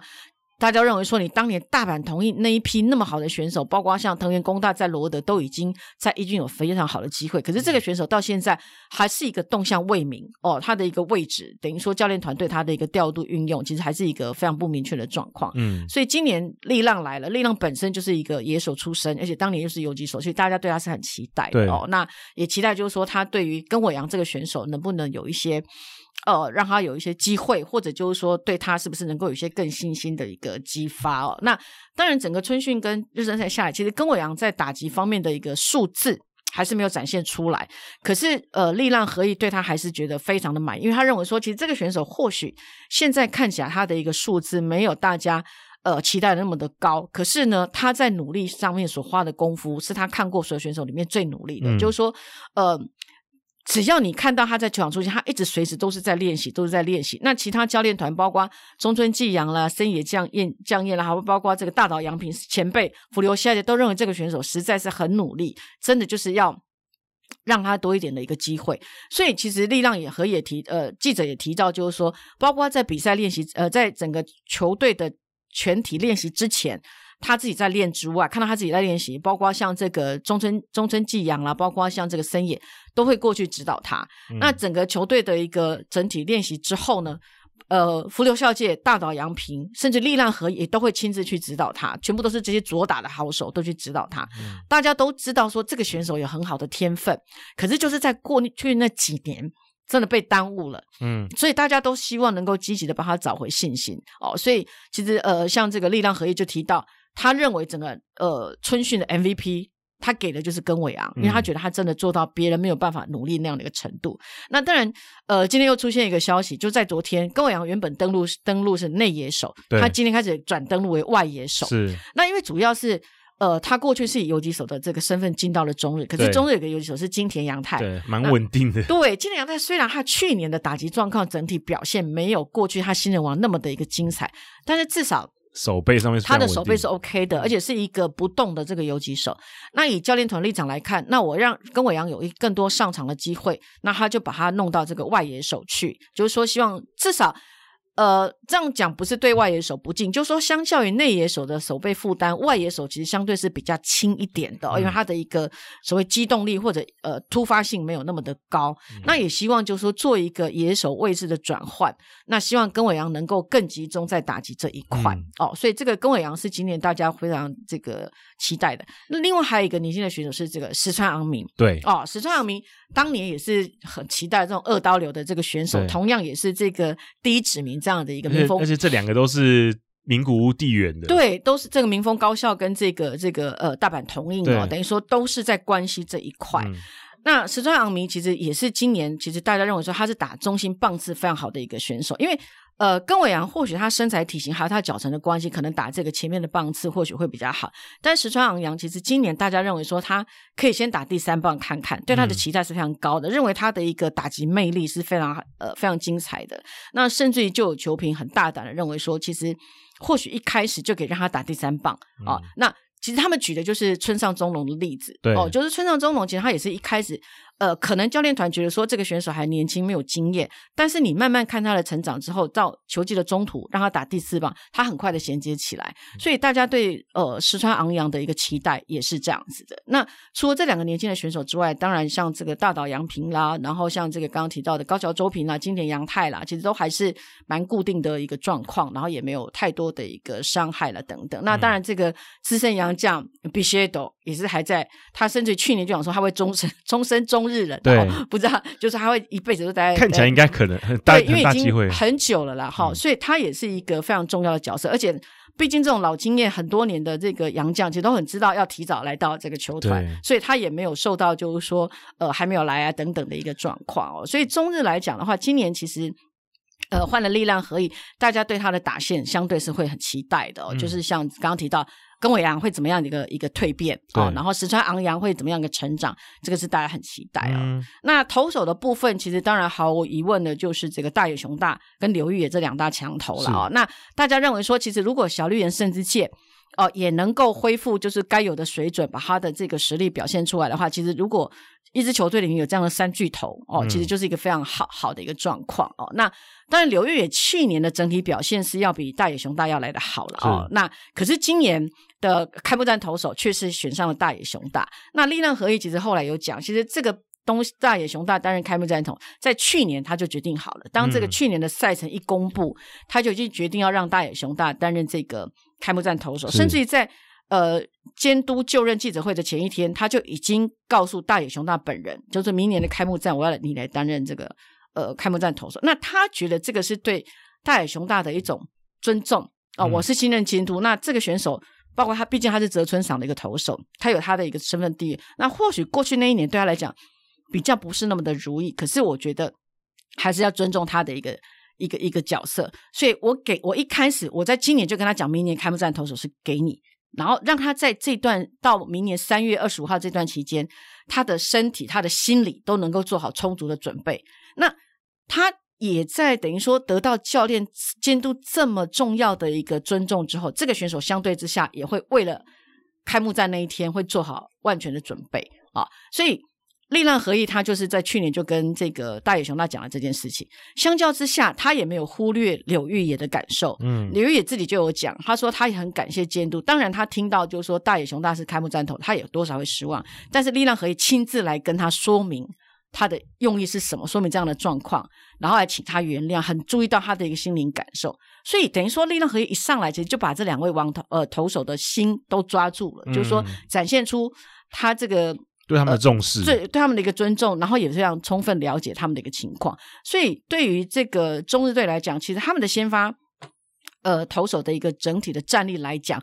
我觉得是还 OK 的，嗯、那比较令人的担心的就是在还是在中继后援这个部分啦。那尤其是右极克数，哈，对，跟岩崎祥做了一个交换 交换。那当然，球团认为说岩崎祥经验非常丰富啊，然后在软银又那么多年都是呃冠军在，等于说在很多时刻他是一个作作战经验非常经呃丰富的。可是我们也知道严启翔在最近这几年其实每一年都有一些伤的一个状况。那是不是真的他跟右吉两个人的战力是可以对等的，其实这个也是大家会觉得是一个值得观察的重点。嗯，嗯对。不过其实中继阵几个去年都表现其实算蛮稳定的啦，嗯，比如像祖父江啊，然后田岛胜二跟甚至藤岛健人，其实也都蛮稳定的。对，对，所以我觉得其实中日队，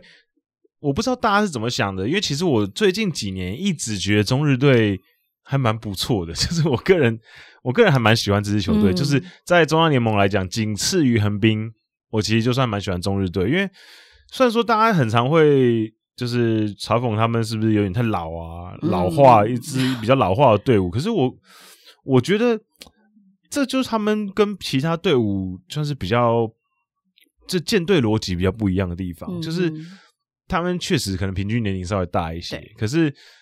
也可以，也可以看得出来，他们这几年有在改变了。因为其实现在整体来讲，投手阵容也好，野手阵容也好，其实年轻人比例比以前多多了啦。嗯，以前洛河博满那个时候是真的全部都是老人，可能先发野手一字排开都是可能三十三岁以上的，这这是那个时候是很常见的。那现在其实已经改变一些了，因为毕竟我觉得棒球运动毕竟已发发展了这么长一段时间了，那。现在的无论是训练也好，还是医学科技也好，嗯、其实都进步了非常非常多。所以年轻人很快的崭露头角，这件事情其实会越来越快发生啊。不过球迷是很现实的啦，你球队战绩好的话，其实还会去吸引到球迷的一个注意嘛。那以中日来讲，就是最近这几年战力不是那么的一个好，然后可能就是说。呃，吸引不了球迷的注意的一个情况，那尤其是中央联盟，你中央联盟光是巨人、阪神这两支球队，那广岛这几年又串起了那么的一个一个呃夸张嘛，哦，嗯、那横滨 DeNA 其实年轻选手也很多啊，他们也很会做行销，所以相较之下，你不善于做行销的这个中日队，那你在关系的部分来看的话，其实你的一个球迷层来说的话，其实你完全就被阪神给占据了很多的一个光芒跟光辉，所以。你又没有一个很好的一个战绩，突出的一个战绩来做一个衬托，相较之下，呃，你对于球迷的一个吸引度来讲就少很多，嗯、然后可能在行销这个部分，你相对也比较难推。那呃，我不是有看到日本的一个说法，就是说，其实中日还有很多，就是说，他的球场的硬体设备其实也是偏阳春，因为这个球队当这个球场当然名当初的名古屋巨蛋刚盖的时候，也是呃少数的巨蛋之一，可是随着其他。新的巨蛋出来之后，它原本盖的时候就比较阳春一点了啦，然后可能周遭的一个设施等等又没有什么太多的一个话题性，然后一般都认为说，加上它整个设硬体设施对女性来说不是那么的友善，可能就是说呃比较阴暗啦，然后位置的舒服度不够，所以感觉上好像女生的球迷比较不会进场看球。嗯，那女生的球迷其实现在是日本职棒非常大的，的对，因为他的一个消费能力非常的高哦，所以。其实这样，呃，女生球迷相对比较少的情况之下，自然的对他的一个所谓行销来说，可能相对的也比较困难一点哦。对，所以我觉得其实中日队，呃，我觉得可以期待他，就是因为其实自从洛河博满监督的政权结束之后，看出来球队其实有在做一些改变，无论是行销上面还是阵容上面的调整。嗯、那每一支球队其实都需要一些时间，嗯、那尤其是。你看中央联盟几支比较老牌的球队，像巨人、阪神，他们其实也在行销方面本来也就比较慢于可能太平洋联盟。嗯，在一些行销的手法上面，例如说，比如说帮自己的啦啦队开 Instagram 账号，嗯、或者是有一些直播的东西，其实都是在疫情这两年慢慢开始弄出来的。对，所以我觉得可能给他们一些时间，因为本来就是，而且再加上中日这个球团本来他们就是传统产业，嗯，就是报业的出来的，所以他们其实。相对来讲是比较传统一些，那给他们多一些时间去慢慢的跟上现在的潮流，然后慢慢的去接上现在的流行的趋势，我觉得其实还是可以期待的啦。对，好，那中日讲完之后呢，我们来讲中央联盟最后一支队伍就是横滨队。那横滨队当然，呃，这几年一直以来都备受期待，嗯，每一年大家都觉得他们好像大有可为。那可是他们也一直让大家失望，嗯、哼尤其是让横滨球迷会觉得啊，好可惜哦，这样子对，因为我我自己就是横滨球迷嘛，所以呃这几年其实我，可是其实也还好，心中其实也没有什么波澜的，因为其实从黑暗时期开始支持到现在，我觉得现在的状况已经算是蛮不错的，嗯、至少还看得到希望这样。对，那目前为止，我觉得当然星球季要很很观察一点是。木秀屋应该是开幕的四番，嗯，这是基本上三浦监督确定已经讲了，已经确定了。那这个也是横滨球团六十三年，魁违六十三年，再一次有一个二年级以内的，就是新人可以在四番的位置，所以这个其实真的是非常非常难。那上一个达到这个成绩的，就是桑田武，一九五九年的时候，桑田武那。其实之前木秀屋去年打破了很多记录，都是打破桑田武的记录。嗯、对对，所以其实呃，木秀屋对于横滨来讲，就是一个横空出世的超级新人。嗯、那当然他的出现让大家觉得我可以终于当初觉得哎，桶乡佳治离开之后，呃，比如说佐野惠太能不能补上？嗯、那现在哎，突然木秀悟出来，那感觉起来整个球队还是战力非常坚强。那当然打击一直以来都是横滨相对来讲比较没有这么担心的地方。嗯、那横滨其实一直以来这几年一直为人诟病的问题还是投手的稳定性。嗯、对，那投手稳定性方面，其实。如果你只是单纯看纸面上面的实力的话，横滨这几年基本上你只看名字，你就会觉得哦，左投王国 一堆左投。嗯、可是就是那这单纯看名字的状况下，嗯、可是我们在打比赛不能只看名字嘛？对，对，所以其实，在整个战力上面，无论是伤势也好，还是在整个的各种安排也好，其实都。没这么容易。那目前其实横滨队在今天，就在我们录音的今天，确定开幕战投手是东克树。嗯，对。那东克树大家也知道，他这几年因为 Tommy John 手术关系，嗯、所以他几乎是消失了两年。对。那我觉得三浦大三浦大辅监督做出这个决定，其实也有某种程度上算是给他一些肯定。嗯。因为毕竟他已经暌违赛场接近两年的时间。那在动刀之前，其实他的成绩其实算是非常优异。嗯、那我觉得也算是给他一个信心呐，因为其实呃伤愈复出的投手，呃伤愈复出的选手，其实呃他也许伤好了，可是其实很多时候这些选手其实真正要去克服的，反而是他心理上的一些问题。嗯、他能不能在身体复原的状况下，他的精神上也可以重新跟赛场上出去接轨？对、嗯，所以我觉得三浦监督做这个动作，当然也一方面也是给他肯定说。真的，我觉得你现在身体确定百分之百好了，那我给你这个机会，给你这个舞台，让你重新展现你的球技。嗯、我觉得这其实也呃意义非常重大。那除了东克树之外，其实这几年其实大家都知道横滨出产了选了很多很优秀的呃左投手，当然金永生态，嗯，或是那个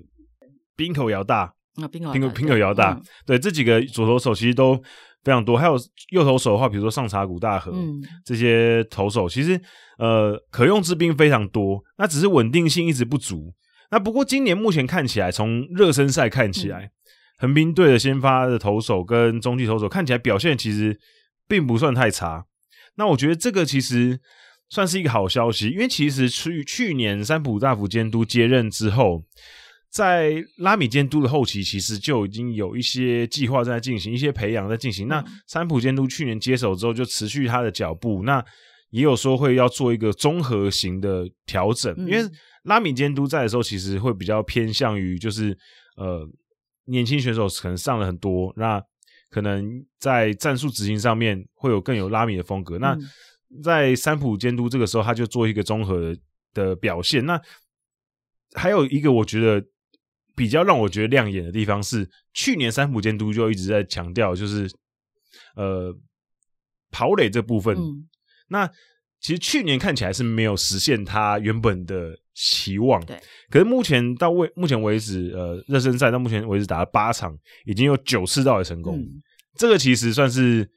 比较惊喜的，因为横滨应该最近十年。都是全日本职棒算是最不会盗垒的队伍之一。嗯嗯嗯，对，所以其实我觉得，呃，这一点其实非常重要的一点，是因为其实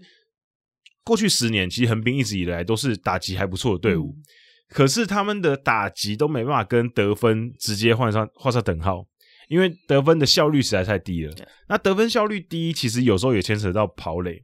一个球一个好的跑垒的队伍，他的得分效率就是会比较高。嗯所以这个就跟石井卓郎有关嘛。他们今年把石井卓朗给找了回来哦，这个过去是横滨的一个选手，那只是最近这几年呃流离到几个这个球队都也没说，你就是球队简直重兵把他重重金礼聘把他几乎中央联盟的队伍他都待过然后终于回到横滨，就是要借重他的选手时代那些经验跟他的专长嘛，哦，甚至包括巨人啊、广岛，其实他都待过哦。那今年三浦把他找回来，过去他们也都是队友啊，大家都是战友哦，所以就是找回来，其实今年。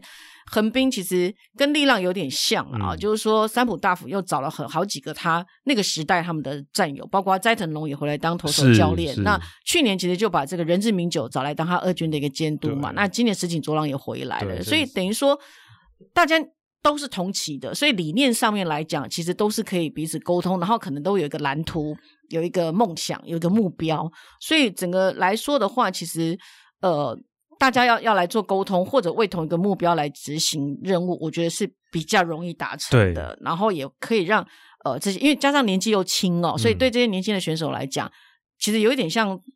与其说是监督，倒不如像大哥哥那样子的一个身份哦，是就是长辈兄长这样一个身份，所以可能在。整个沟通上面来说，或者是一个资讯的共享啊、情报的共享来说的话，我觉得横滨这支球队其实就像刚刚这个肖群提到，就说其实呃，这个滚阳提到，其实是蛮值得期待的、哦。对，因为其实像淑芳姐刚刚提到，就是教练团其实年纪都很轻啊。嗯、那三浦大辅其实也才四十八岁。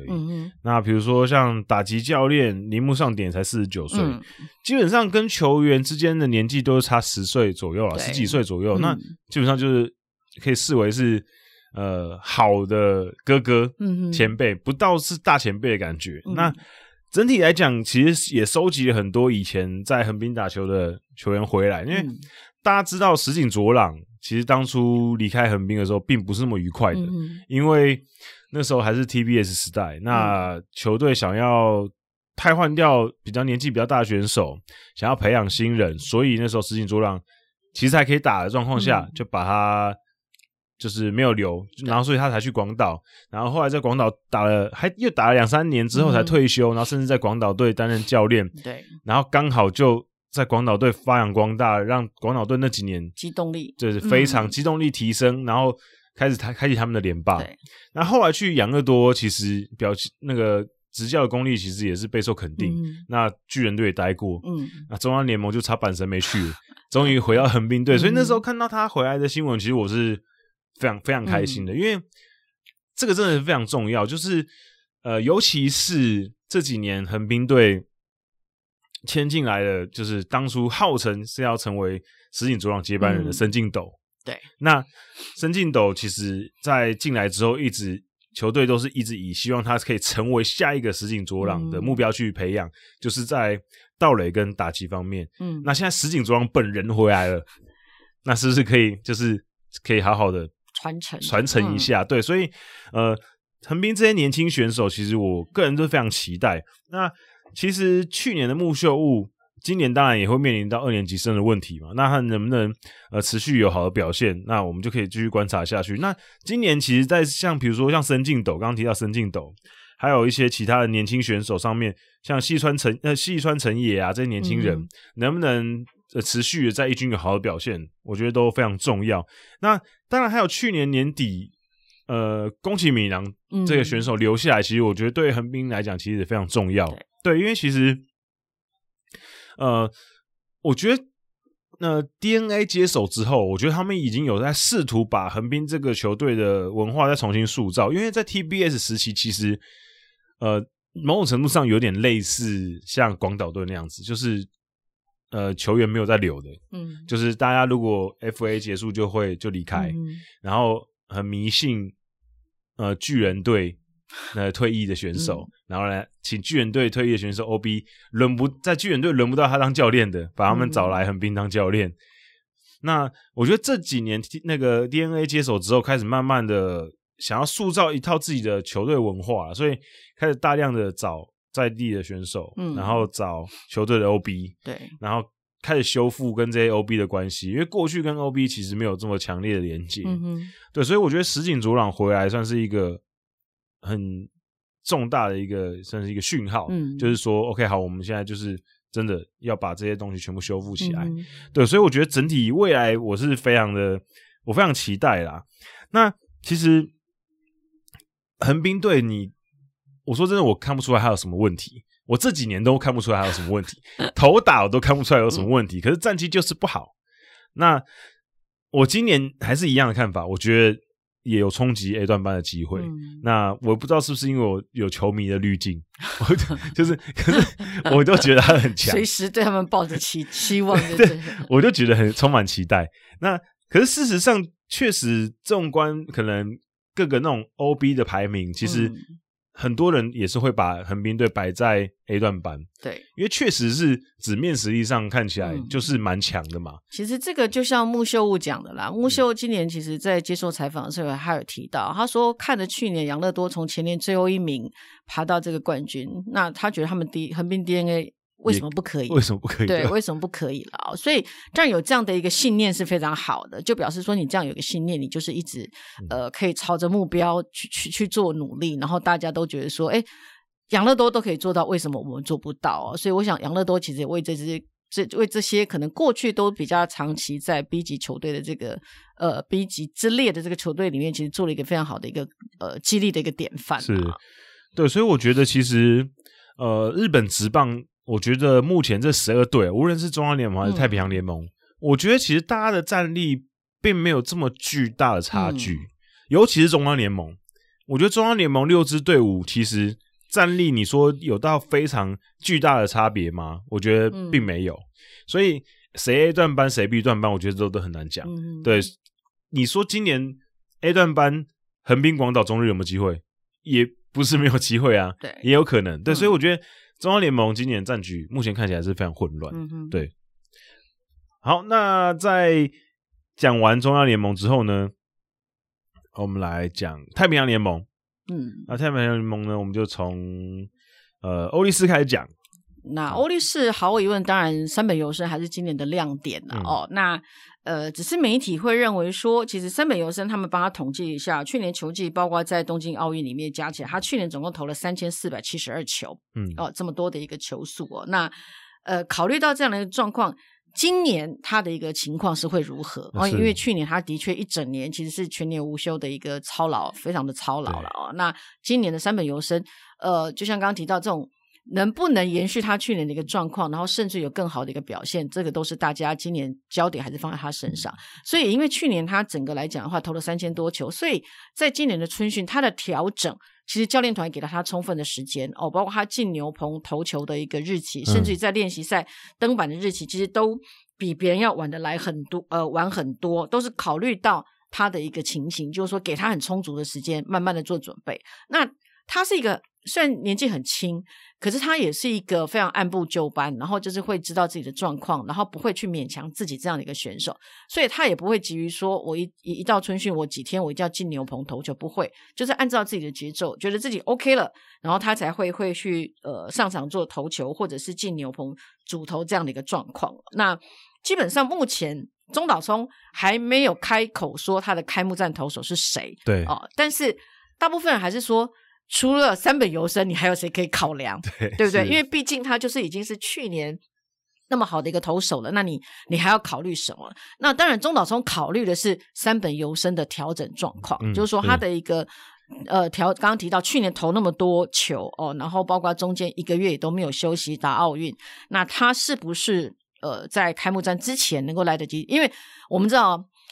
欧力士已经连续几年开幕战都输球了，不管推出三冈泰辅、推出三本游生都输球。对，所以当然希望今年，尤其是去年是拿下了冠军，今年的开幕战能够有一个非常好的一个开始。所以，呃，百八九不离十是三本由伸了，但是中岛生目前还是持非常保留的一个状况。嗯，那当然三本由伸其实今年他去年拿下那么多奖项，其实今年大家说，哎，那他今年有没有机会二十胜？其实像这个问题，就有记媒体问到了鸟谷静，鸟谷静认为是很难，他认为很难不是呃能力的问题，不是三本由伸的问题，而是这样的选手你要把他操到什么样的程度？因为你如果要他投二十胜，基本上他一年要登板几场，等于说他又是一个毫无休息的一个状态。那对这样的一个选手来说，去年他才投了那么多球。今年教练团也不敢这样子来用这个选手，因为如果你要让这个选手的一个投球寿命是够长的话，基本上就不应该做这样的一个状况。挑战二十胜当然是一个非常难的目标，但是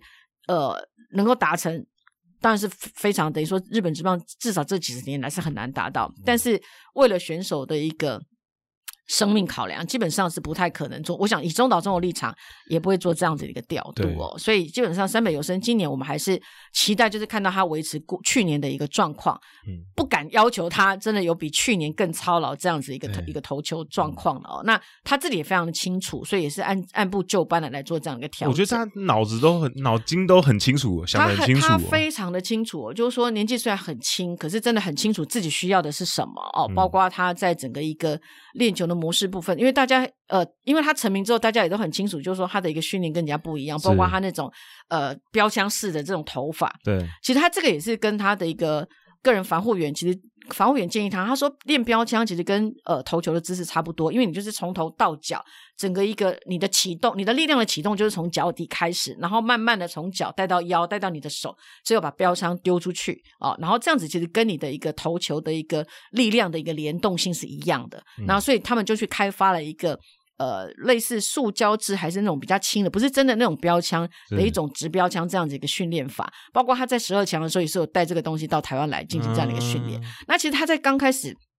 透露他这个训练法的时候，其实就有人说标枪跟棒球的原理根本就不一样，不应该这样子啊，会会会弄坏你的肩膀等等。可是他事后也证明，他这个头发或者他这个训练法其实是 OK 的，因为。他不是自己凭空去想象的，他是有跟防护员做过非常良好的一个沟通哦，所以这个是他一个比较特殊的一个状况。嗯、那当然，除了山本由生之外呢，还有一个三冈太辅。哦，也是我们非常值得关注，因为三冈泰辅他去年九月的时候他就做了他的一个手肘清创手术嘛，哦，嗯、所以到后来只有在最后总冠军赛的时候有以 closer 的角色，就是救援呃中间后援的角色有上场来投球。那今年他的定位到底是要在怎么样？因为他过去也曾经是开幕战投手，所以今年他已经有在热身赛有做一些呃上场的一个投球，所以他的启用方法其实中岛聪也还在考虑。当然，他是一个一直以来都是一个非常好的先发人选。但是中岛聪他也提到，就是说，考虑到这个选手才刚做完手术，刚复健完，他甚至也也在想说，是不是把他放到中继后援这一块？因为、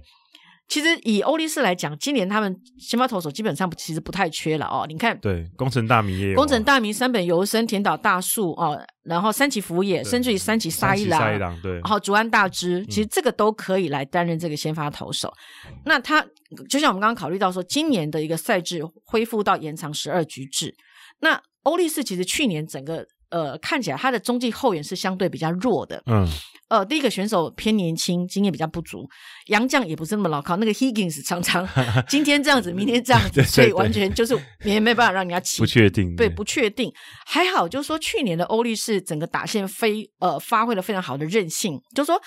即便可能中继投手在后面可能有失分，可是因为他们有韧性，所以最后都能够把比数给追平，或者是因为去年只有到九局，所以可以把它追平。那，有时候还会逆转。所以去年其实他们自己也坦诚，其实有一半是还蛮有运气，运气还不错，运气成分在。那今年延长十二局是非常艰难、非常硬的哦，是硬仗。所以在整个中继后援这一块，的确是非常非常需要一个。有经验，而且是比较值得信赖的投手进来。嗯，那当然他有一个非常好的一个 closer 平野佳寿，但是平野佳寿其实年纪也大年纪蛮大的。对，然后再来能见独史，真的也是一个年纪大的，他就是尖叫。那曾井浩俊其实他的状况其实 也是不是那么的稳定，其实都不是最优解，因为都年纪很大。对，你如果跟其他球队的这种像呃乐天的松井玉树这种比较起来的话，其实这个所谓对教练团来说的话，他的一个。呃，一出来我就一定能获胜的几率来讲，其实教练团也不见得是那么的心安，所以中岛聪现在也还在犹豫，是不是把三冈太辅拉到中继后援这个部分来哦。那三冈太辅自己本人倒是，当然他对先发是有一定的一个执着，但是他也认为说，如果到最后是战力的考量，他需要到这个中继后援来，他也不排斥哦，就说一切就是靠教练团怎么样去安排，所以基本上。以欧力士来讲的话，我觉得先发阵容是没有太大的问题，然后再来就是看中继后援这一块，考虑到今年是十二局的一个情况，那当然去年的一个吉田林是表现不错的，嗯、那是不是可以又又有这个呃经验更丰富？然后像这个呃富山然后然后像这个七原大成，其实都还是比较不稳定的一个状况。嗯、那只是说经过去年一整年比较高张力，然后也打了后季后赛，也打了这个总冠军赛，是不是能够有更成长？我觉得这个来讲的话，嗯、可能欧力士今年。在中继后援这一块会是比较大的关键，因为打十二局跟打九局多了三局是不一样的。嗯、那在打线的部分，当然吉田正尚还是关键的人物了。那他去年球季结束也做了他的这个呃脚脚踝的一个手术嘛，因为他去年最后也是因为这个脚受伤的关系，然后。一直脱离又回来，脱离又回来。对，所以他一不在，其实这整个打线的等于讲一个中心人物就不见了，所以也让对方的一个投手，甚至整体的一个教练团认为这支球队其实那个中心人物不在，就觉得没有什么太可怕的一个地方。是，所以他是一个他在球队的一个存在力来讲的话，因为他棒次的安排，他前面的人跟后面的人来讲的话，相对会很重要啊、嗯哦。那呃。所以吉田正上还是很重要的一个三棒人选。那当然，三本裕太郎如果能够延续去年那么好的一个状况的话，那他排在一样压在这个吉田正上的后面。那基本上对于球队来对呃敌手来说的话，那个威胁性就是更大了，因为我可以想办法躲得了吉田正尚。可是后面还有个山本裕太郎，好，这个是更难缠的，更可能杀伤力是更大的。所以山本裕太郎今年的一个是，那么是不是能够延续去年的状况也非常的重要。那再来就是说，其他几个年中右模哦，中右模也越来越成熟了。嗯、那呃，再来的话，像这个福田周平哦，虽然这个第一棒，其实第一棒也一直都是欧力士的一个一个重点哦，嗯、就是说你哦第一棒能够争取到上垒，当然也是非常的重要。那今年。以欧力士来讲，欧力士一直是开放新人竞争的一个情况嘛。去年的投手也是一样，然后在野手也是这样。那今年对这些野手来说，其实又有一些呃竞争对手，像这个大阪桐荫的池田，嗯哦，他今年其实，在目前在热身赛跟这个呃春训都表现的非常不错哦，有有发挥他们大阪桐荫这种强打的一个特色，嗯、所以已经中岛聪也让他在整个练习赛跟热身赛有让他去尝试守外野看看哦，因为外野其实一直也都是。欧力士来讲是比较弱的一个部分哦，那除了三本裕太郎算是比较固定的，还有吉田镇上，那还差一个固定的这个铁三角的人选，所以或许中岛聪以中岛聪这种大胆的调度，搞不好他就是让让一个这个新人就直接呃去守外野也说不定哦。嗯、所以今年整个在欧力士来讲的话，其实我们看到的只是说他在投手阵容方面是更加的完整哦，然后在野手的部分其实也不差哦，所以其实今年。呃，欧力士还是可以相当的一个期待的。我我觉得在这一块来说，因为它的整个战力来说，并没有太大的一个变动。然后，呃，去年这些年轻的选手，其实大家更期待他们有了去年的经验之后，今年能够更成长。对，因为其实像从热身赛到现在啊，呃，外野的部分，像新人去年才刚进来的杜布杜布辽人，其实在热身赛获得大量的出赛机会，嗯、而且打的确实也不错。那这个其实就。会让大家觉得哎，蛮特别的。像是刚刚刚淑芳姐提到的池田也好，嗯，或者是还有池田呃一个野口智哉，对，这三个新人，其实在热身赛初期，现在都得得到了大量出赛机会，嗯、对，对，所以其实看得出来，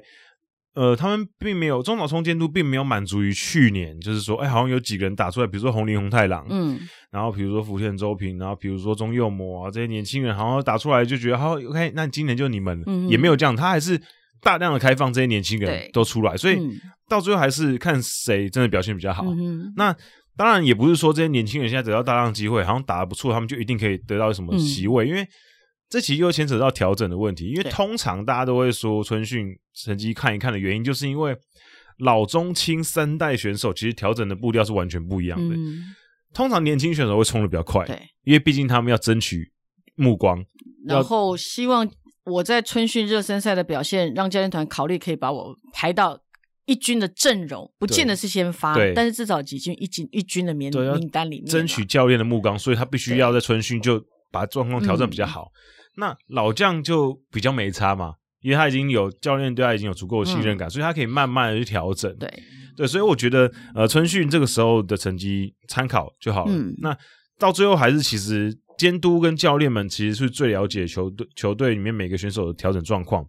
他们到时候斟酌之后，看到底具具体的阵容是怎么样。嗯、不过至少目前看起来，可用之兵是非常多的，嗯、而且看起来每个位置也都有一些竞争对手。对那当然除了可能呃极限镇上啊、山本裕太郎，可能真的是。比较不会去有竞争对手之外，嗯、像，像中右模基本上也不太会动了哦，因为他去年真的表现得很好。对，嗯，其他人部分其实可能，哎，也许会有一些竞争的机会。对、嗯，对。好，那讲完欧力士之后来讲罗德。那当然，罗德队最近几年一直都是算是不论是日本还是台湾球迷都非常关注的队伍。嗯，那当然。就是跟佐佐佐佐木朗希是有直接相关的。嗯、对，那刚刚我们最前面最前面提到养乐多的奥川公生，那当然一样的意思，就是佐佐木朗希今年有没有机会就直接就是在球一军，然后直接固定的先发轮子里面？嗯、那目前看起来应该是机会很大，嗯，机会很大。那目前其实哦，罗德队整个进入了。井口智能监督政权之后，我觉得整个球队的走向是非常明确的，嗯、就是一个年轻化，然后我要重新的去把这个球队经营起来。嗯、那目前在先发投手部分轮值里面，其实蛮稳定的。那比较中生代、老年一代的，就是美马学、石川部，嗯，这些是。就是比较资深的，那中生代的，就是比如说二木康泰，然后岩下大辉这些，小岛和哉，对对对。嗯、那年轻一点，就是像比如说小岛和哉，嗯、然后像是去年的新人铃木昭太，嗯，然后或是呃去年其实也蛮多机会的玉成出身的本前裕也，嗯、这些年轻人，其实老中青三代都有。那先发阵容其实算是相对来讲蛮稳定的。那我觉得可能。需要稍微担心一点的可能是中继阵容，虽然说中继阵容看起来其实蛮不错的，嗯、哼伊田直也一直以来都很稳定。那佐佐木千准跟唐川佑己其实也很稳，嗯，不过其实他这几个选手都有一点点过劳的感觉，对，所以今年他们能不能持续有好的表现，我觉得是需要观察的。那当然新人的部分，当然年轻一点的，比如说像东契永辅这些新人，其实表现也不错，或者是去年透过交易跟横滨交易得到的国际佑树，嗯。其实也可以提供蛮多战力，那所以我觉得投手阵容方面，我其实给蛮高的评价。我觉得罗德队在投手方面其实应该是蛮整齐的，阵容蛮整齐的。嗯、那相对于投手野手的部分，我觉得可能就会稍微让人家有一点点担心。第一个是因为他们其实没有更明确的补强，对，没有什么新的人加入。嗯其实把雷阿斗给马把马挺把那个另外一个洋将三个洋将留下来，其实就就最最大的补强了。嗯、其他没有特别多的补强。那在除了这三个洋将之外，其他的年轻选其他日本选手能不能呃有足够的火力支援？像迪野贵司，虽然说去年拿下了最多安打跟盗垒王，不过大家也知道迪野贵司其实是一个蛮容易受伤的选手，而且年纪也大了。对，对那他能不能持续的有那么好的表现？那如果他没有没办法有好的表现，嗯、或甚至受伤的话，那有没有人可以顶上来？嗯哼那还有就是，呃，中村中村奖吾这个选手，嗯、那连续连续四年都是全年无休全勤的，那他能不能在打击上面有更有建树，也是一个关键。嗯然后还有刚刚前面有提到，比如像藤原工大，他今年要更稳定的站在先发位置上面，嗯、他能不能缴出更好的成绩单？嗯、因为去年他出赛七十八场是。生涯最多，对，那今年势必应该会挑战更多，就是可能破百场。嗯、那他能不能缴出更好的成绩单？那亦或是中心棒次的年轻人，比如说安田上线，嗯、甚至也有打过中心棒次的三三口行辉，嗯，对，这些年轻人能不能有好的表现？能不能去 cover 到以前？比如说像之前井上晴哉其实表现不错，嗯、可是他这去年其实表现的并不是这么好，状况非常差。对，嗯、因为井上晴哉的状况是他真的有点，我觉得。体重是一个影响他的、嗯、的很关键呐，因为毕竟虽然说体重带给他 power，可是体重其实也会让选手比较容易受伤。对，对，所以其实就像刚刚前面中田翔那一趴有聊到的，嗯、就是如果他要去避免这些东西的话，那我觉得他体重方面势必是要控制的。嗯、那这些年轻人能不能有所表现？还有就是，呃，去年 FA 原本备受期待找来的福田秀平，嗯、能不能在今年有真的更多实质上的表现？也是非常伤的一个状况，对，因为去年来就是受伤，嗯、然后呃受伤愈之后，其实获得的表现机会也没这么多，状况、嗯、也没这么好。那今年能不能有更稳定，然后更好、更健康的身体去表现这样子？对，我觉得这个是很关键。那也这打击部分是这样，那可是我觉得他们很受很被期，我很期待他们的是他们的机动力，因为罗德队一直以来都是一个机动力很强的队伍。对那他们的机动力，但和田康市长是一个注目的关键。他的盗垒能力，还有甚至他的打击能力，其实我觉得也有很大的开发空间，也在提升。其实他的打击是一直有在慢慢的进步了啊。对，或许他的身材体型可能看起来是比较单薄，对，对，可是他实际上是有在成长当中。对，我觉得他他并不是一个纯腿哥，嗯，他其实是有打击能力的，甚至我觉得他其实也是有长打能力的，嗯、对，所以我觉得，呃，虽然说大家可能把目光全部集中在他的盗垒上面，嗯、可是他其实打击有非常大的成长空间。那还有比如说像刚大海，嗯，其实也算是有脚程，也有打击能力，身材条件很好的外野手，对，所以我觉得在机动力方面，其实球队上的人才蛮多的。那还有就是，我觉得还有一个很关键的地方，就是捕手这个部分。因为其实像现在的正捕手是田村龙宏，那去年从中日移籍来的加藤将马，嗯，这些选手其实呃，我一直深信一个队伍如果有一个非常稳定的捕手，基本上这些球队的战绩并不会太差。嗯、对，所以我觉得呃，这两个捕手之间可能怎么轮换啊，怎么去安排这些东西，其实都非常关键。对，所以我觉得罗德队。整体是还是一个往上的趋势的，只是就看这些年轻人的成长。刚刚前面提到安田上线、藤原工大、和林康市长这些年轻人的成长幅度，或者是佐佐木朗希成长幅度，会影响到这支球队真的到顶点的速度。对，其实罗德啊，他一直以来。都是常年的第二名球队了哦。那我们刚刚就像这个呃，肖群有提到，他其实一直战力是很平均、很不错的，就是说没有太多的一个漏洞会让你找出来。但是你会感觉似乎呃，整体的一个表现来讲，都是缺乏一个引爆点。是他如果就说像欧力士突然爆出一个三本优胜，我觉得欧力士去年那么的一个前两年的那么的一个呃，有一种。火箭式的成长，我觉得是因为他们几个年轻人之间彼此的一个竞争非常好的良性竞争。你说像三本游生、工程大米，就说那种突发的一个竞争哦，所以让这支球队的一个彼此之间的一个成长速度是非常快的。可是罗德，你会觉得就是说，好像少了一个会刺激大家成长的一个引爆点。我觉得这个是比较可惜的地方。嗯、那今天如果罗德有一个假设，今年哦突然。和田康士郎在打击跟跑垒方面突然有一个爆发性的一个成长的话，我觉得或许是可以带动整个一个打线的一个活力哦，就是说让整个打线的一个呃，整个原本该有每个人该有的一个潜能潜力，像安联上线的一个长打实力，那藤原工大的一个快腿跟他的一个打击天分也都能够有一个引爆出来的话，这些球队当然就有可能可以突破这个常年第二名的一个命运哦。对，我觉得其实。我是蛮期待罗德队今年的表现的。那当然，他们一直以来都是一个我觉得很有韧性的队伍。嗯，他们也许可能战绩没办法一枝独秀，可是他们一直以来都是属于那种，就算没办法第一名，他也会紧咬不放那种，到最后都还是会有逆转机会的队伍。所以我是很期待他们的表现。好，那讲完罗德之后，来讲一下乐天。乐天来说的话，其实他也是去年非常可惜的一支球队哦。这个开幕前哇，这个四大王牌排出来，感觉这支球队今年就是跟软银这个不是第一就是第二这样的一个状况哦。那只是比较可惜的这个呃几个投手这样子下来之后，其实陆续出现一些状况了哦，所以导致去年的一个战绩到后来的话呢是比较让人家觉得遗憾一点哦，就是说没有出现该有的那么的一个。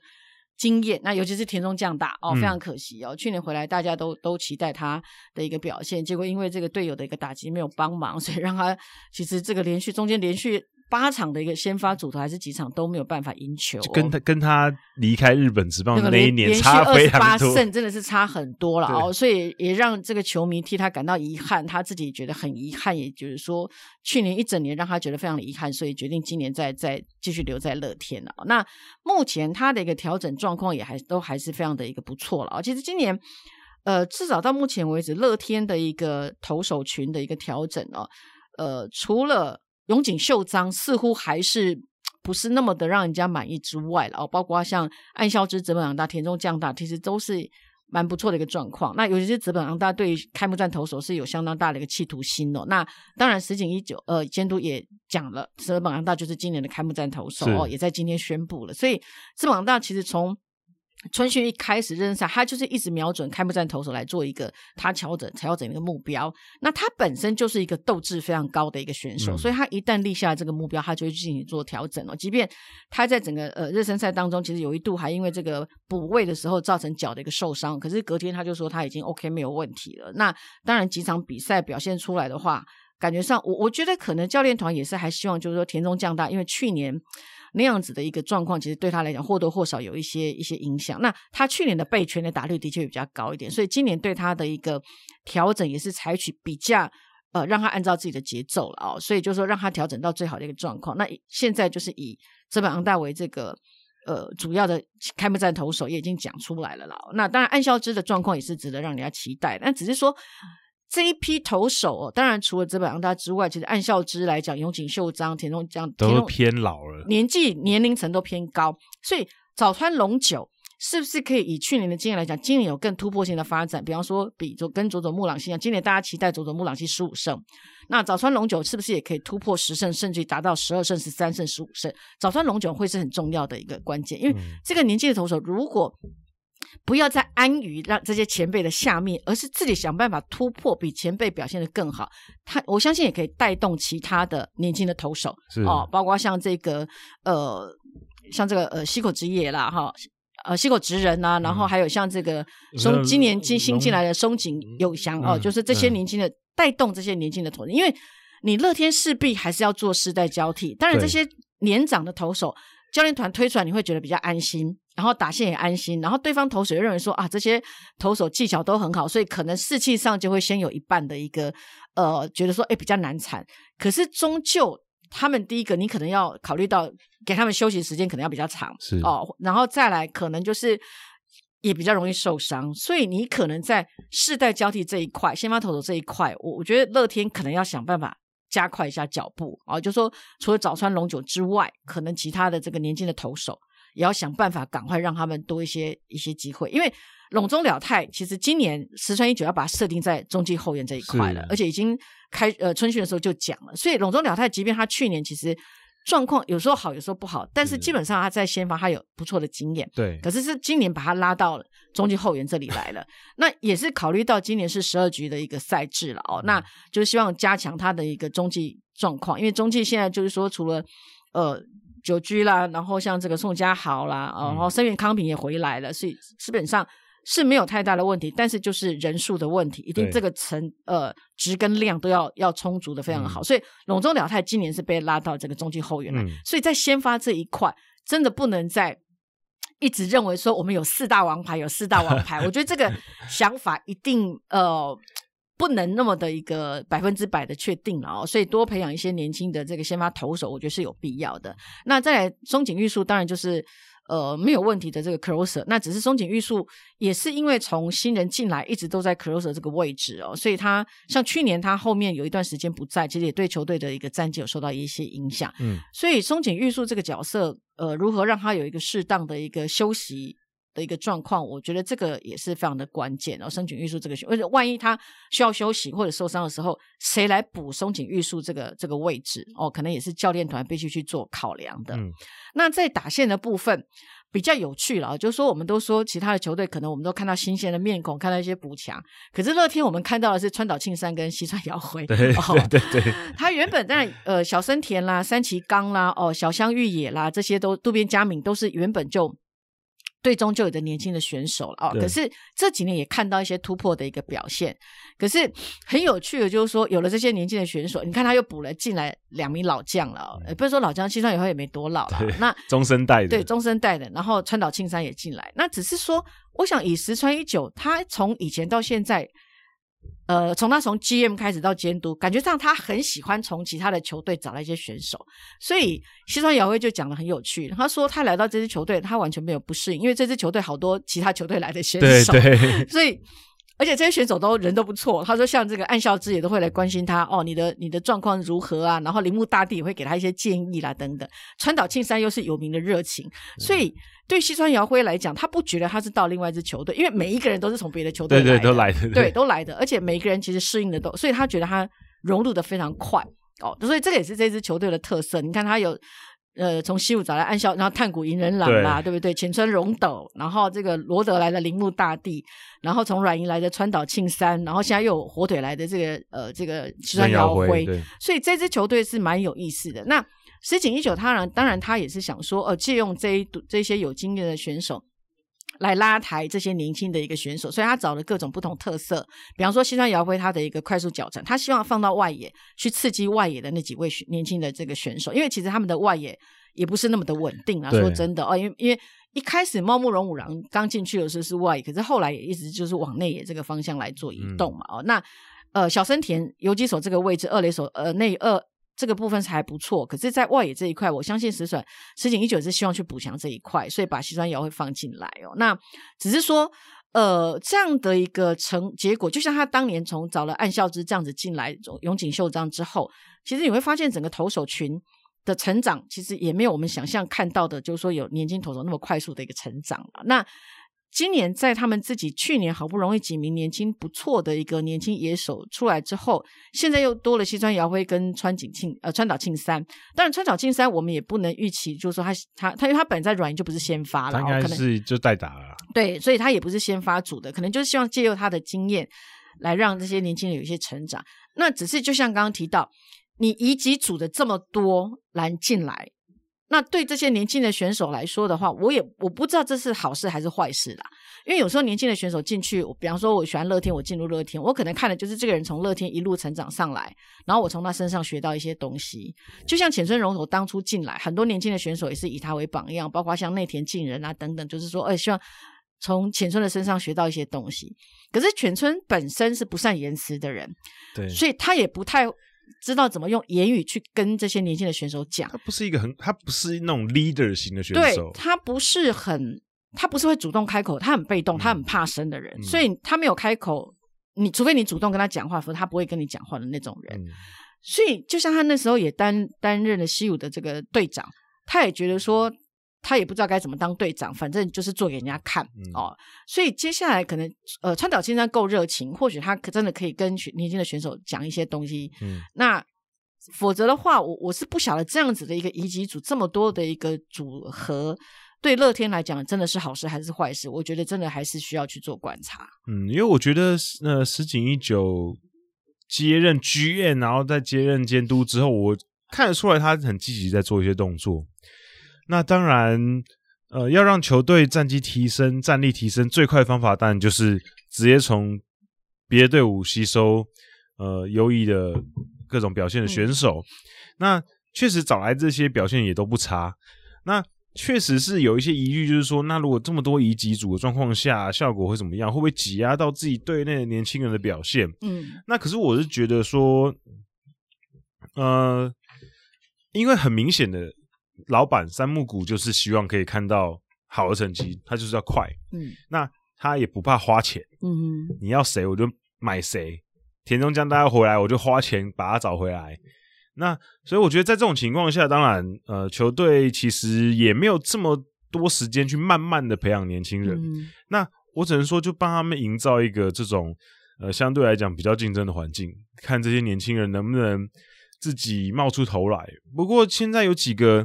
人可能到关键时刻，关键的时刻了。比如说今年西川遥辉又来了，嗯、那你说 Okoye Lui 他有没有机会在今年再有一些突破？更危险，对，又更危险了。因为其实他这两三年一直都很危险的。那其实他这两三年一直以来都是春训时，春训这个阶段很容易被提到的名字，嗯，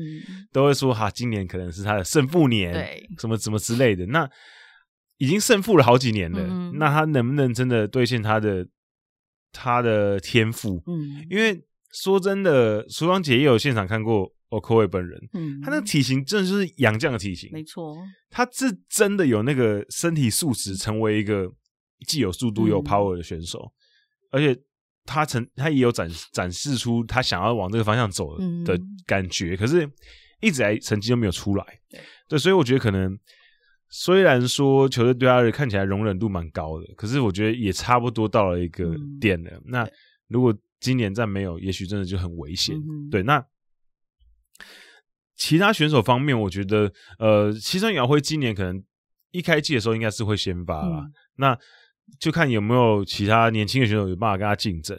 那其他的人方面，我觉得捕手方面可能也是很需要注意一下。嗯、那今年我觉得应该是。呃，炭谷云人朗应该会可能是先发，对，因为太田刚去年有做一下这个手，好像有受伤，有做一下手术了，对，对，对，所以我觉得可能暂时应该炭谷会先发。那可是未来会是应该还是要年轻人去补上这个位置，嗯、那会是谁也还会再慢慢的看有没有合适的人选。嗯、那我觉得整体来讲。就是一个银河战舰，组织了很多 呃大家都听过名字的选手。嗯、那可是战机能不能像名字一样这么响亮？那就不知道了。嗯、那当然，投手阵容真的很强，嗯，那打线上面看起来没什么问题。那战机上面就看看今年能不能在 A 段班更稳吧。因为去年其实、嗯、呃石井一久监督就有喊出，如果没有拿到第一名，基本上就算失败。就去年就勉强 A 段班而已。嗯、因为去年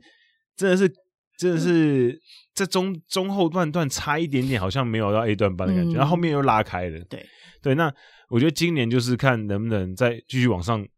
提升吧，嗯、要不然的话，我觉得十井一九的位置其实感觉也没有这么稳。也以以三木谷老板的性格，嗯，其实他就是一个商人性格啦，对，对，对，对，对，就是还算也不能说投机啦，就是说反正就是呃，他希望有成果，对，就是见状况怎么样，他的一个当机立断的一个程度，算是比较不会去考虑到人情义理的那种，就是完全就是说。该该该止跌回升，他就是该该做一个停损就停损，对，他就该做一个了结就做一个了结的一个一个老板，而且他跟其他球队的老板比较起来，他又是干预程度是比较强的，对，哦，是，所以是像欧力士过去可能宫内医院会讲一些，宫内医院他已经今年也退下来了哦，所以宫内医院基本上以后就是纯看球，他也没有资格对球队说什么，对对对，哦。那现在来讲，就是毕竟三木谷他掌握的一个。权力很大，然后金钱啊等等又都是在他手上，所以他算是一个对球队来讲是影响力最大的一个老板啊。对，所以我觉得可能就大家就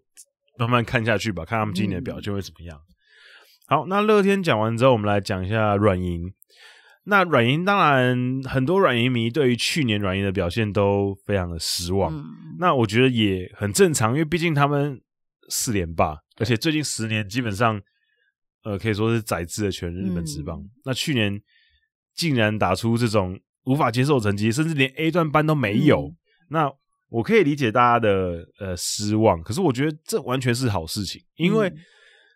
就是因为之前的太顺利，导致我觉得软银到后面真的，他们最近两三年，他们真的在换血上面的速度真的太慢了，嗯、他们太去。过于的觉得我们就先这样打，反正我们还是拿冠军嘛。嗯、对。可是你看这个一直延后自己换血的结果，就是去年真的是一次所有事情都一起发生。嗯、先是杨将，先是杨将要去回去古巴打比赛，嗯，然后再就是呃遇到一些伤病的问题，嗯、所以这些老将也一些退化的关系，所以整个球队就是整个战绩就往下掉。嗯、对，所以我觉得今年。基本上还是可以期待他们是 A 段班，因为说真的，软银队还是一个战绩，呃，还是一个阵容非常坚强的队伍。他们的储备量应该就是仅次于巨人队，嗯、对他们年轻的队、年轻的选手非常多，尤其他们今年又把去年为止都还在二军担任监督的藤木博士监督拉到一军来，嗯、那他对这些年轻选手是非常了解的。那二军有很多年轻选手都是他一手带上来。嗯、那其实当然，大家最最最最关注的就是。沙川 Richard 嘛，嗯，这个应该应该会就会是未来软银队的中心打者，嗯，未来的炮手。那今年能不能给他有更多的机会？这也其实是非常关键。那还有就是在一些比较资深的选手上面，今年的身体状况能不能维持，其实也是我们要关注。比如说柳田优起，嗯，能不能维持一个好的身体状态？嗯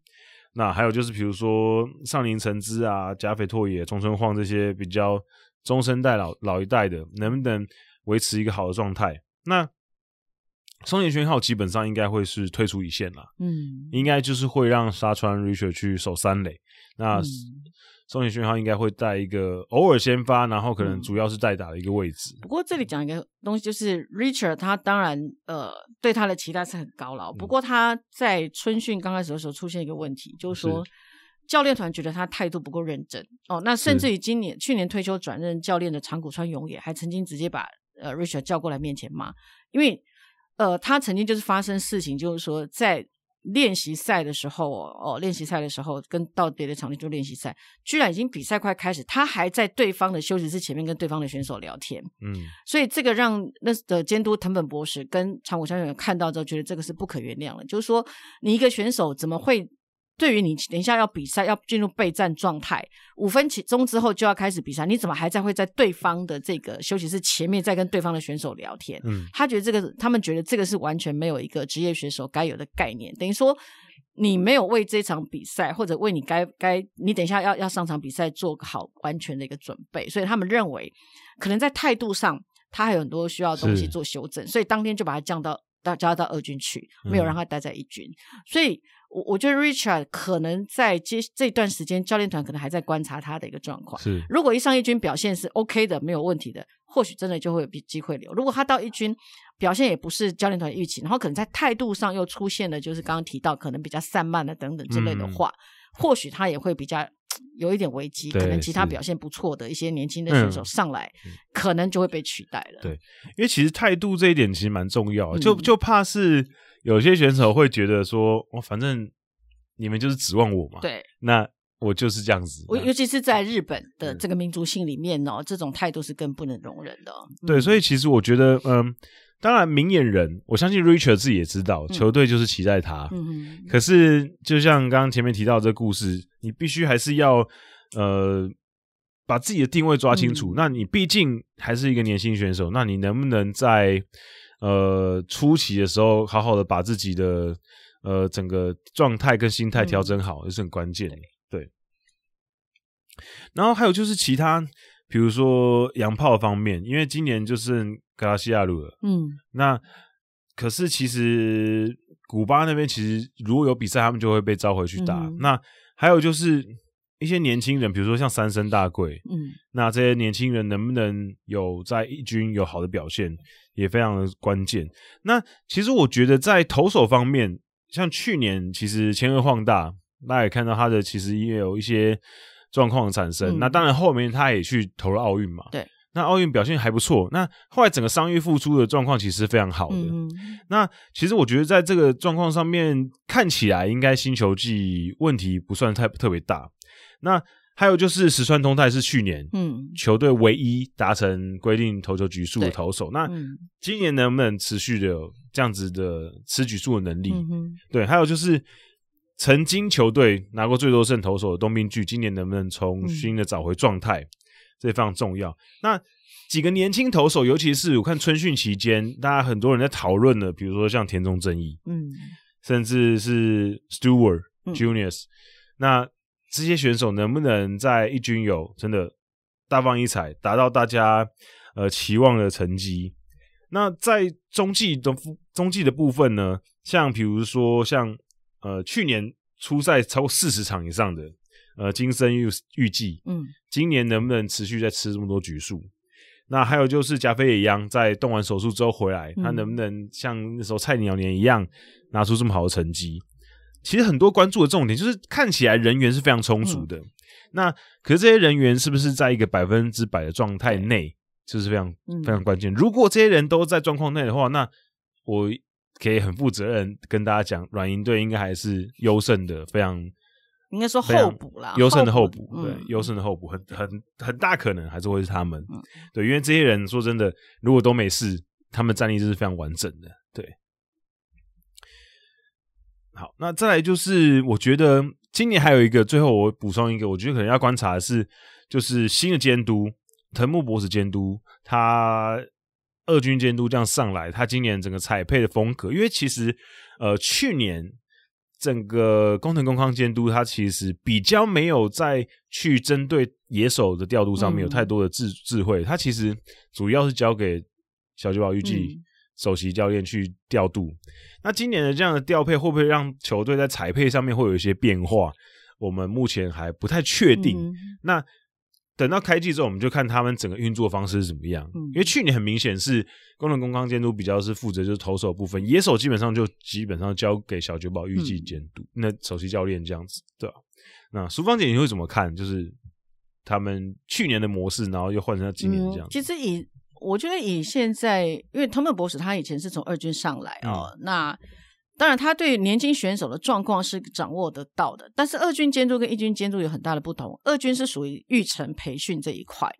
所以呃，实际上战机来讲的话，通常不是扮演那么关键的角色。那我想以他的角色跟过去工藤的角色来讲的话，应该会比较像是整个教练团，可能就是说会属于比较。沟通型的一个方式，然后沟通好了之后呢，然后当因为他是监督，就由他来下指令。因为其实呃，监督通常大概根据过去的一个历史来讲，有两种类型，一种就是你们把东资料全部给我，赛前全部给我，然后我自己来实施调度，我来想要做什么就做什么。然后另外一个呢，就是其实他有个 head coach，head coach 呢，他在。呃，其实主要调度是 head coach 在做，那 head coach 想到之后会怎么样？他会跟监督讲，然后监督觉得 OK，然后呢，监督也同意，或者监督其实就是全部听 head coach 的，然后他只是因为他做什么调度是他要去开口，所以他只是来做执行的动作。嗯、但是事实上，其实全部的东西大概都是教练团在做一个运筹帷幄，然后他只是一个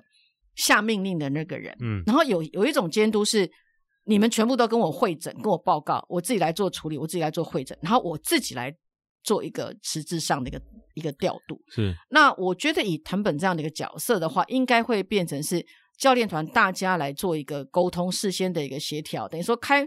比赛之前，大概就有今天这个战术的一个执行的一个模式出来了，然后大概碰到什么样的状况，就用什么样的一个模式去做一个调度，嗯、去做一个进行。因为毕竟他。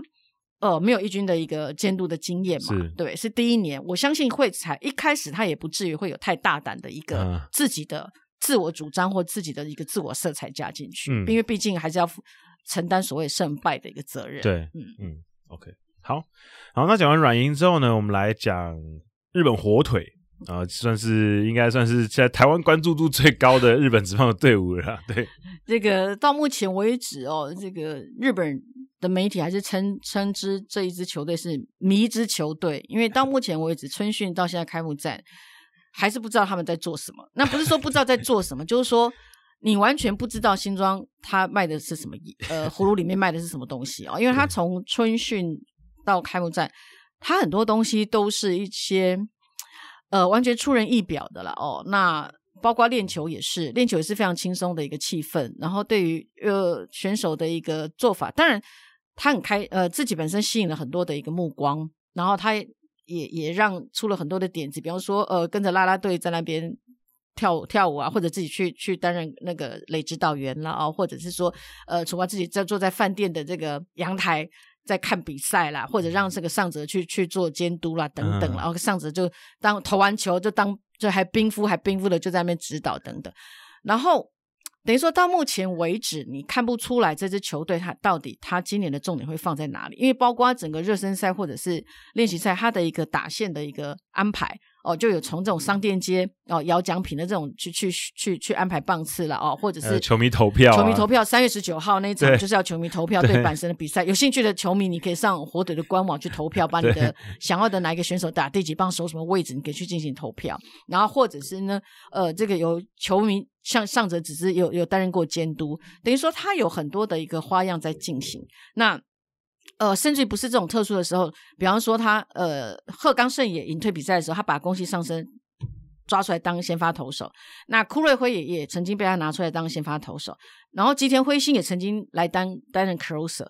所以呃，其他球队的这个情搜人员就很头痛。他说。本来春训到热身赛，我们就是要去看哪一个选手目前调整的状况到怎么样。然后今年他们大概会有谁来打第一棒，谁打第二棒，谁打第三棒，会做一个完整的清收。到目前为止，火腿队完全让他们抓不到重点在哪里，完全是迷雾一团。对，完全不知道重点在哪里。那我相信，其实新庄刚子自己有已经有一把尺，他大概已经有一个蓝图。我觉得他可能是故意的。对，我觉得他已经有一个一个蓝图在了。但是呢，他的心态就是，我就是。今天在这支球队里面，不管你是资深球员，你是年轻的，你是你是年纪大的，完全一视同仁，我不会给予任何人的一个特别的，我完全就是开放竞争哦。所以他在整个一个呃第一系，等于说一月到一月二月一号到二月二十八号这一段期间，他采取的是一个非常非常欢乐的一个春训，让选手就是说在。感觉上有点像夏令营那种感觉，可是你你看他实际上他很多训练方法又是非常的扎实的，比方说他要求选手在传球的时候一定是要采取平的，然后又是很强的这种传球，不准抛物线啊等等，就是说他的一个训练方式又是非常的严格，可是他又营造出一个让选手感觉上好像回复到他们以前。小时候打球的那种乐趣，我自己担任监督，然后我自己怎么样，自己怎么样哦，就是有很多的一个花样，然后也吸引了很多的一个球迷跟球呃媒体注目的焦点。可是，在二月二十八号那天结束之后，他也提到，呃，乐的欢乐那一部分已经结束了，接下来要进入严格的一个状态。那他所谓的严格的状态，就是他希望每一个选手，我给你机会上场，你就是你就是好好表现。但是呢，在接下来的一个情况呢，你也必须维持，你永远要保持相当有的斗志。他说，如果你今天你的是属于一个没有随时保持正向能量的一个选手，那你就没有资格待在一军。啊，他就这样讲。他说，比方说今天我可能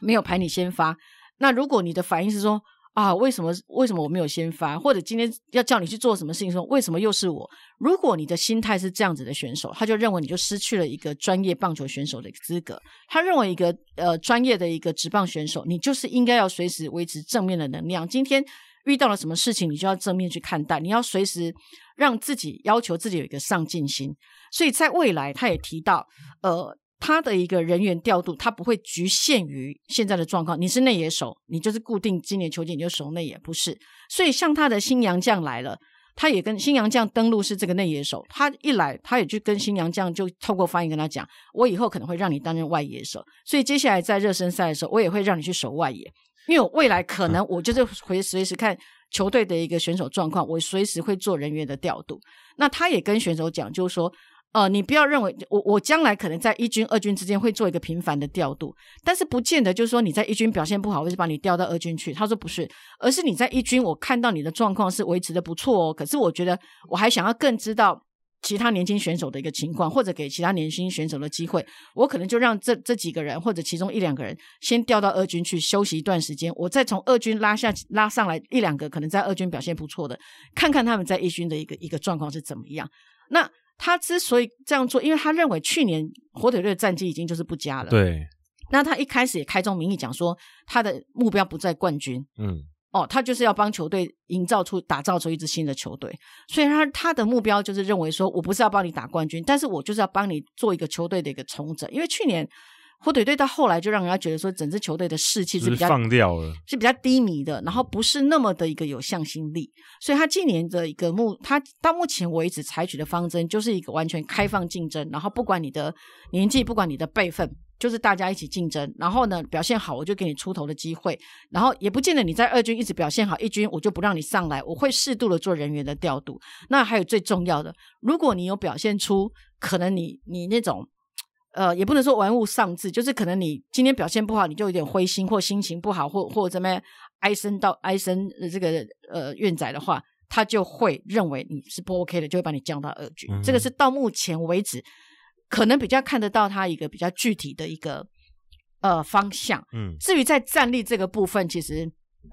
当然今呃火腿一直有很多年轻的选手，那他今年为了刺激选手，就是说有不同的思维，其实他也找了很多。不同那个领域的人来担任客座教练，哦，包括他找了过去这个十项全能的这个吴景壮哦，那也找了这个链球金牌的一个选手，哦，这个是呃师傅广志也来了哈、嗯哦，然后甚至也找了这个呃新井贵浩啦，哈、哦，前田智德啦，然后这个呃古原繁古古原繁信呢，其实都都找呃周古繁元信都找了这些人，然后来。呃，帮选手就是说，从不同的领域的一个一个知识的一个灌输，希望他们有有一些新想法。呃、对，比方说，他说十项全能，呃，他找了吴景壮，就是希望呃吴景壮来告诉这些选手，十项全能就是说我如何维维持那样子的一个续航力，还有我的一个跑垒，嗯、我怎么样去让我的各方面都能够去达到这个呃平均的一个发展，然后再来找这个。市府广志就是市府广志，他是丢铅球，那铅球就是一一连串的动作之后呢，然后快速瞬间用你的瞬间的一个爆发力或者瞬间的力量把球给这个链球呃铅球丢出去。那这个他也希望选手来知道，就是说，因为棒球很多部分也是需要这个瞬间的一个爆发力的一个情况，所以也是希望市府来了之后呢，能够。呃，给选手带来这个不同的一个想法。那市府其实吉田镇上这几年一直都是跟着市府在做一个自主训练哦，嗯、因为他本身在体能方面什么也都做得很好，所以这个也是另外一个想法。然后他也找来赤心线广，嗯，哦，找来赤心线广也是告诉选手，就是说你速度再快，但是你没有掌握到那种起跑的一个时机点啊，哦，或者说避开选手牵制的时候要怎么样避开，其实就是从不同领域的人，然后有不同经验的人，就是来让选手激发他们有不同的想法，而不是把。这个想法都局限在棒球这一块，所以这个也是他蛮特殊的一个做法了。那只是说，呃，当然正式进入这个呃热身赛慢慢结束，要进入正式开幕的时候，可能才有办法知道。呃，新装的一个球风到底是怎么样？那他甚至预言，就是说，在三月二十九号，呃，这个火腿的札幌巨蛋开幕战的时候，他会给大家带来一个惊喜。那其实现在大家都很期待，说这个惊喜，这个 surprise 是什么啊？大家他都是，我觉得我就是最近看热身赛的时候，我就觉得、嗯、哇，火腿队这个，我觉得很多人会觉得他在乱搞，嗯，可是我觉得就不是，我觉得他们可能是在外面。让你看起来觉得他们好像在在玩游戏，嗯，可我觉得他们在休息室里面绝对是，绝对还是非常的认真在对待一些事情。就是我觉得，就是他的风格，嗯，一定就是那种他要跟你玩的时候可以玩，可是他严肃的时候是非常严肃的。他是这样的人，所以刚刚也提到嘛，就是说他设定了问呃二月份那那那个部分就是快乐的一个春训嘛。哦那你就是这，你虽然气氛是快乐的，但是我给你的训练的菜单是严格的，你就是要要照那样子来执行嘛。嗯、然后到了三月正式开幕战的时候，正式热身赛的时候，就是我还是一样，可能就是在棒次的安排上是不一样。可是这个就是开放竞争，就是你去竞争，然后我到时候到了开幕的时候，我这才会从里面找出我认为可能第一个在实力上面是 OK 的，还有你的。态度上面，你有正面能量的，你是积极进取的，这个都会是从他的话里面其实都可以找到一些端倪啦。嗯、那当然，你说开幕战投手，呃，当然他有讲说，哦，我们开幕战投手有八个候选人，可是基本上一般认为还是以上泽直之的一个几率是最高的。那当然，伊藤大海去年也表现的很好，但是如果以辈分来说的话，上泽直之基本上他就是一个呃，等于说是投手里面的精神领袖了，所以以他来讲的话。他的这个辈分是最最高的，所以你看，刚刚提到新庄刚是感觉上是在搞笑，可是事实上他是分得很清楚的。比方说，今天到球场去的人，呃，去去探访的 OB 或者去探访的这个球评，是年纪比他大、辈分高的，他一定马上帽子脱下来，眼墨镜摘下来，就是毕恭毕敬的鞠躬啊、敬礼。这个该做的一个，毕竟他是野村克也带出来的人，是，所以这种该呃有的一个礼貌，还有这种知道进退的这个东西，他是记得非常清楚的。对，是那其实台湾球迷比较关注的当然就是王柏荣嘛。嗯，那王柏荣他到目前为止热身赛其实表现的并不是这么理想。嗯，那打局也比较低，那整个状况也没这么好，十五个打数也只有两支安打。嗯、那我觉得其实王柏荣因为他是暂时是一年约先留下来，嗯、那呃不能避讳的说，日本队呃日本火腿把它留下来，当然某种程度上。一定是有一些对于台湾球迷的考量了，一定一定有的，因为他们一定会期待说到新球场的时候，嗯、到时候疫情也结束的时候，嗯，可以吸引一些台湾球迷去看。那可是我觉得二方面，我觉得也算是给王伯荣一些肯定啊，因为说其实说真的，其实王伯荣去日本职棒这几年来，虽然说成绩好像并没有符合大家的期待，嗯、可是他其实一直以来，我觉得他是有持续在成长的，对。那只是说成长的幅度，可能大家看起来是觉得太缓慢，嗯，可是我觉得身为一个算是这一条路上是第二个人而已，就是从中华职棒跳到日本职棒第二人而已，嗯，所以我觉得对他来讲，很多东西都是全新的体验。那加上比如说，就算是比如说翻译好了，第一年的翻译是萧玉姐，然后后来才换了其他翻译，嗯，那。其实我觉得这个也是一个磨合，对于像他这样的选手来讲，呃，要适应一个新环境本来就比较难。嗯、那加上他的个性的关系，所以我觉得其实，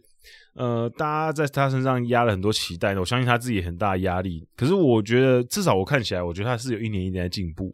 那我觉得只要在不要受伤的状况下，我个人还是蛮相信他的表现的。嗯，对。那只是今年他也是要注意的，就是刚刚提到的啊，因为包括毕竟。呃，像这个新来的这个杨将，我们刚刚提到了这个努努涅斯，呃，努涅斯，努涅斯呢，我刚刚提到，他本来也是内野手，可是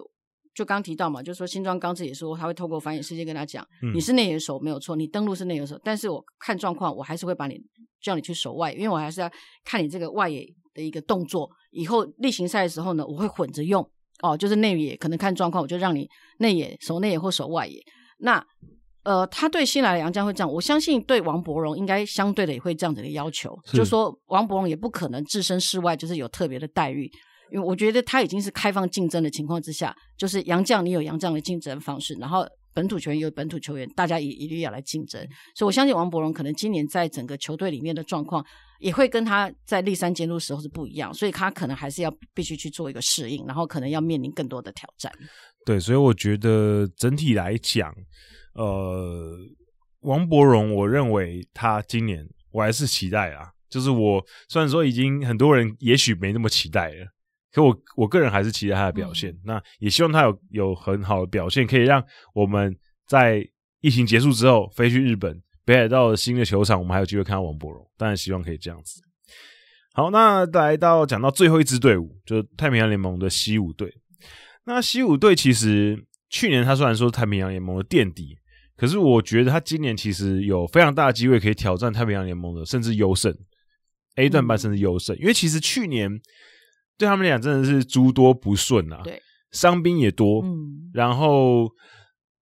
应该说伤兵有点太多了，而且是从球季开始一直到球季末都没有断过了，然后就是轮流受伤，嗯，对，那我觉得这个其实影响的非常大了，那可是我觉得对他们今年来讲的利多是因为去年受伤这么多的关系，所以今年其实可用之兵变多了。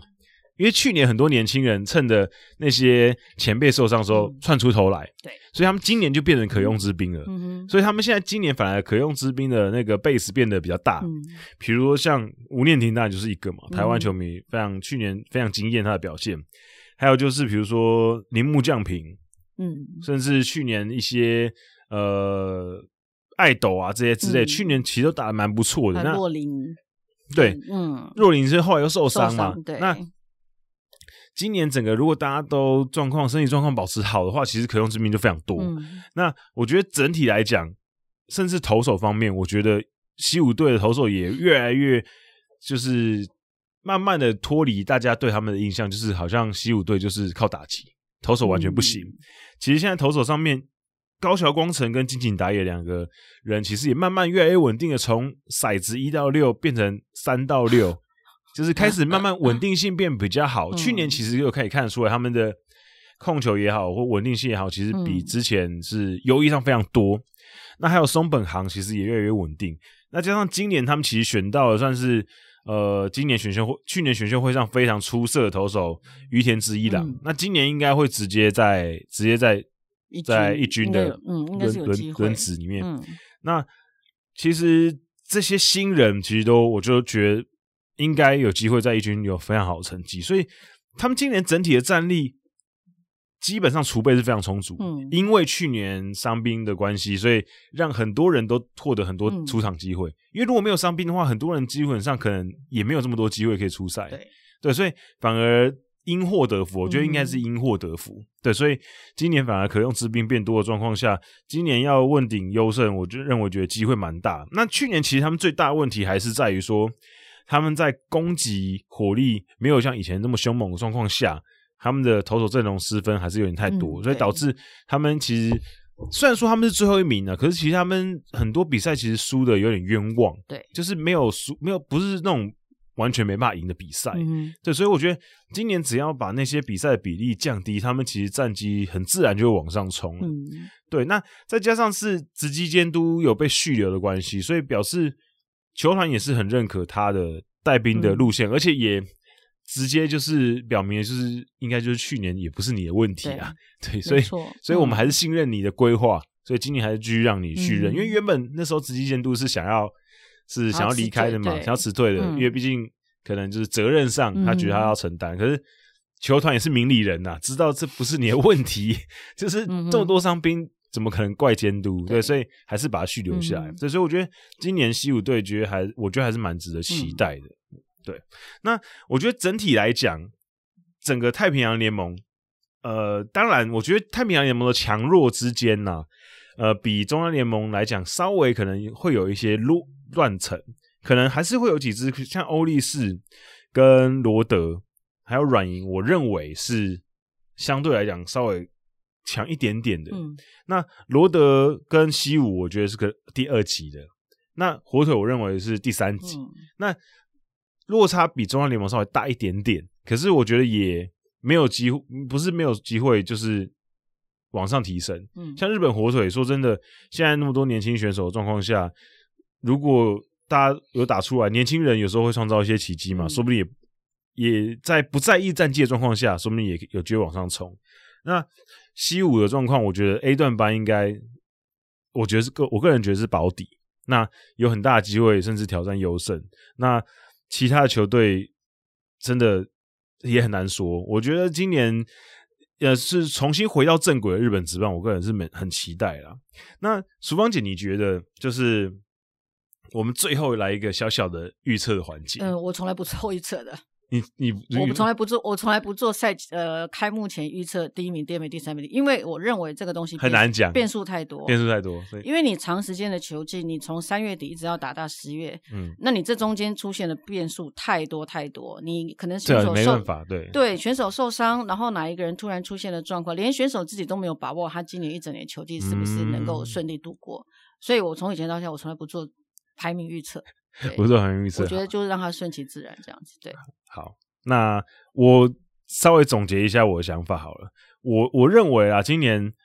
这种混战对于球迷来讲其实是好事情，嗯，因为像以前几年，如果像软银还很强的那几年，非常强那几年，其实一枝独秀的比赛，大家其实看起来就比较无趣一点，嗯，感觉好像就是每一年都在等待是谁又要去日本一的比赛被软银软银虐。那现在其实大家的。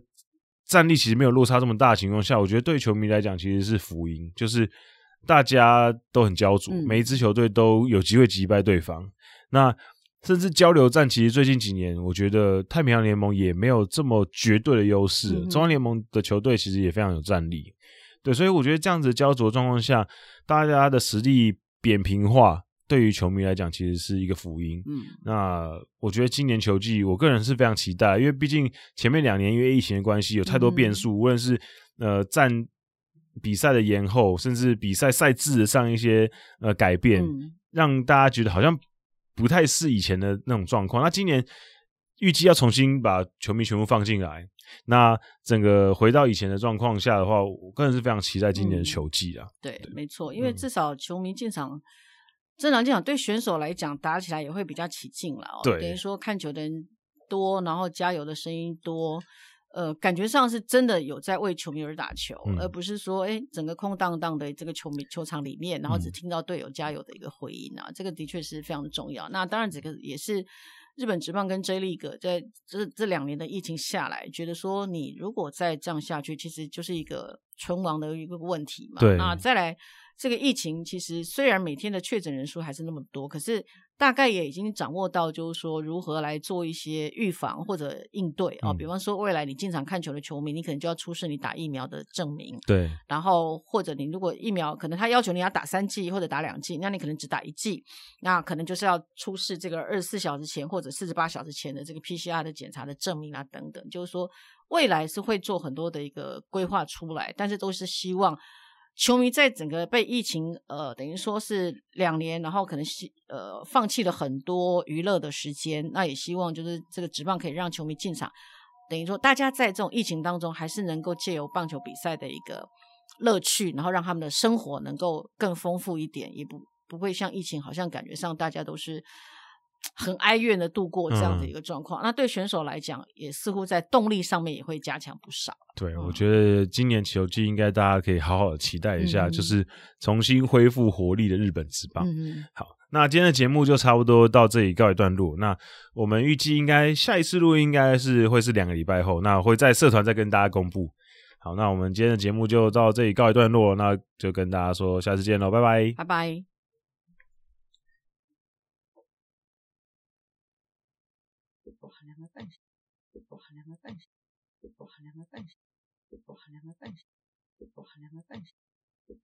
something.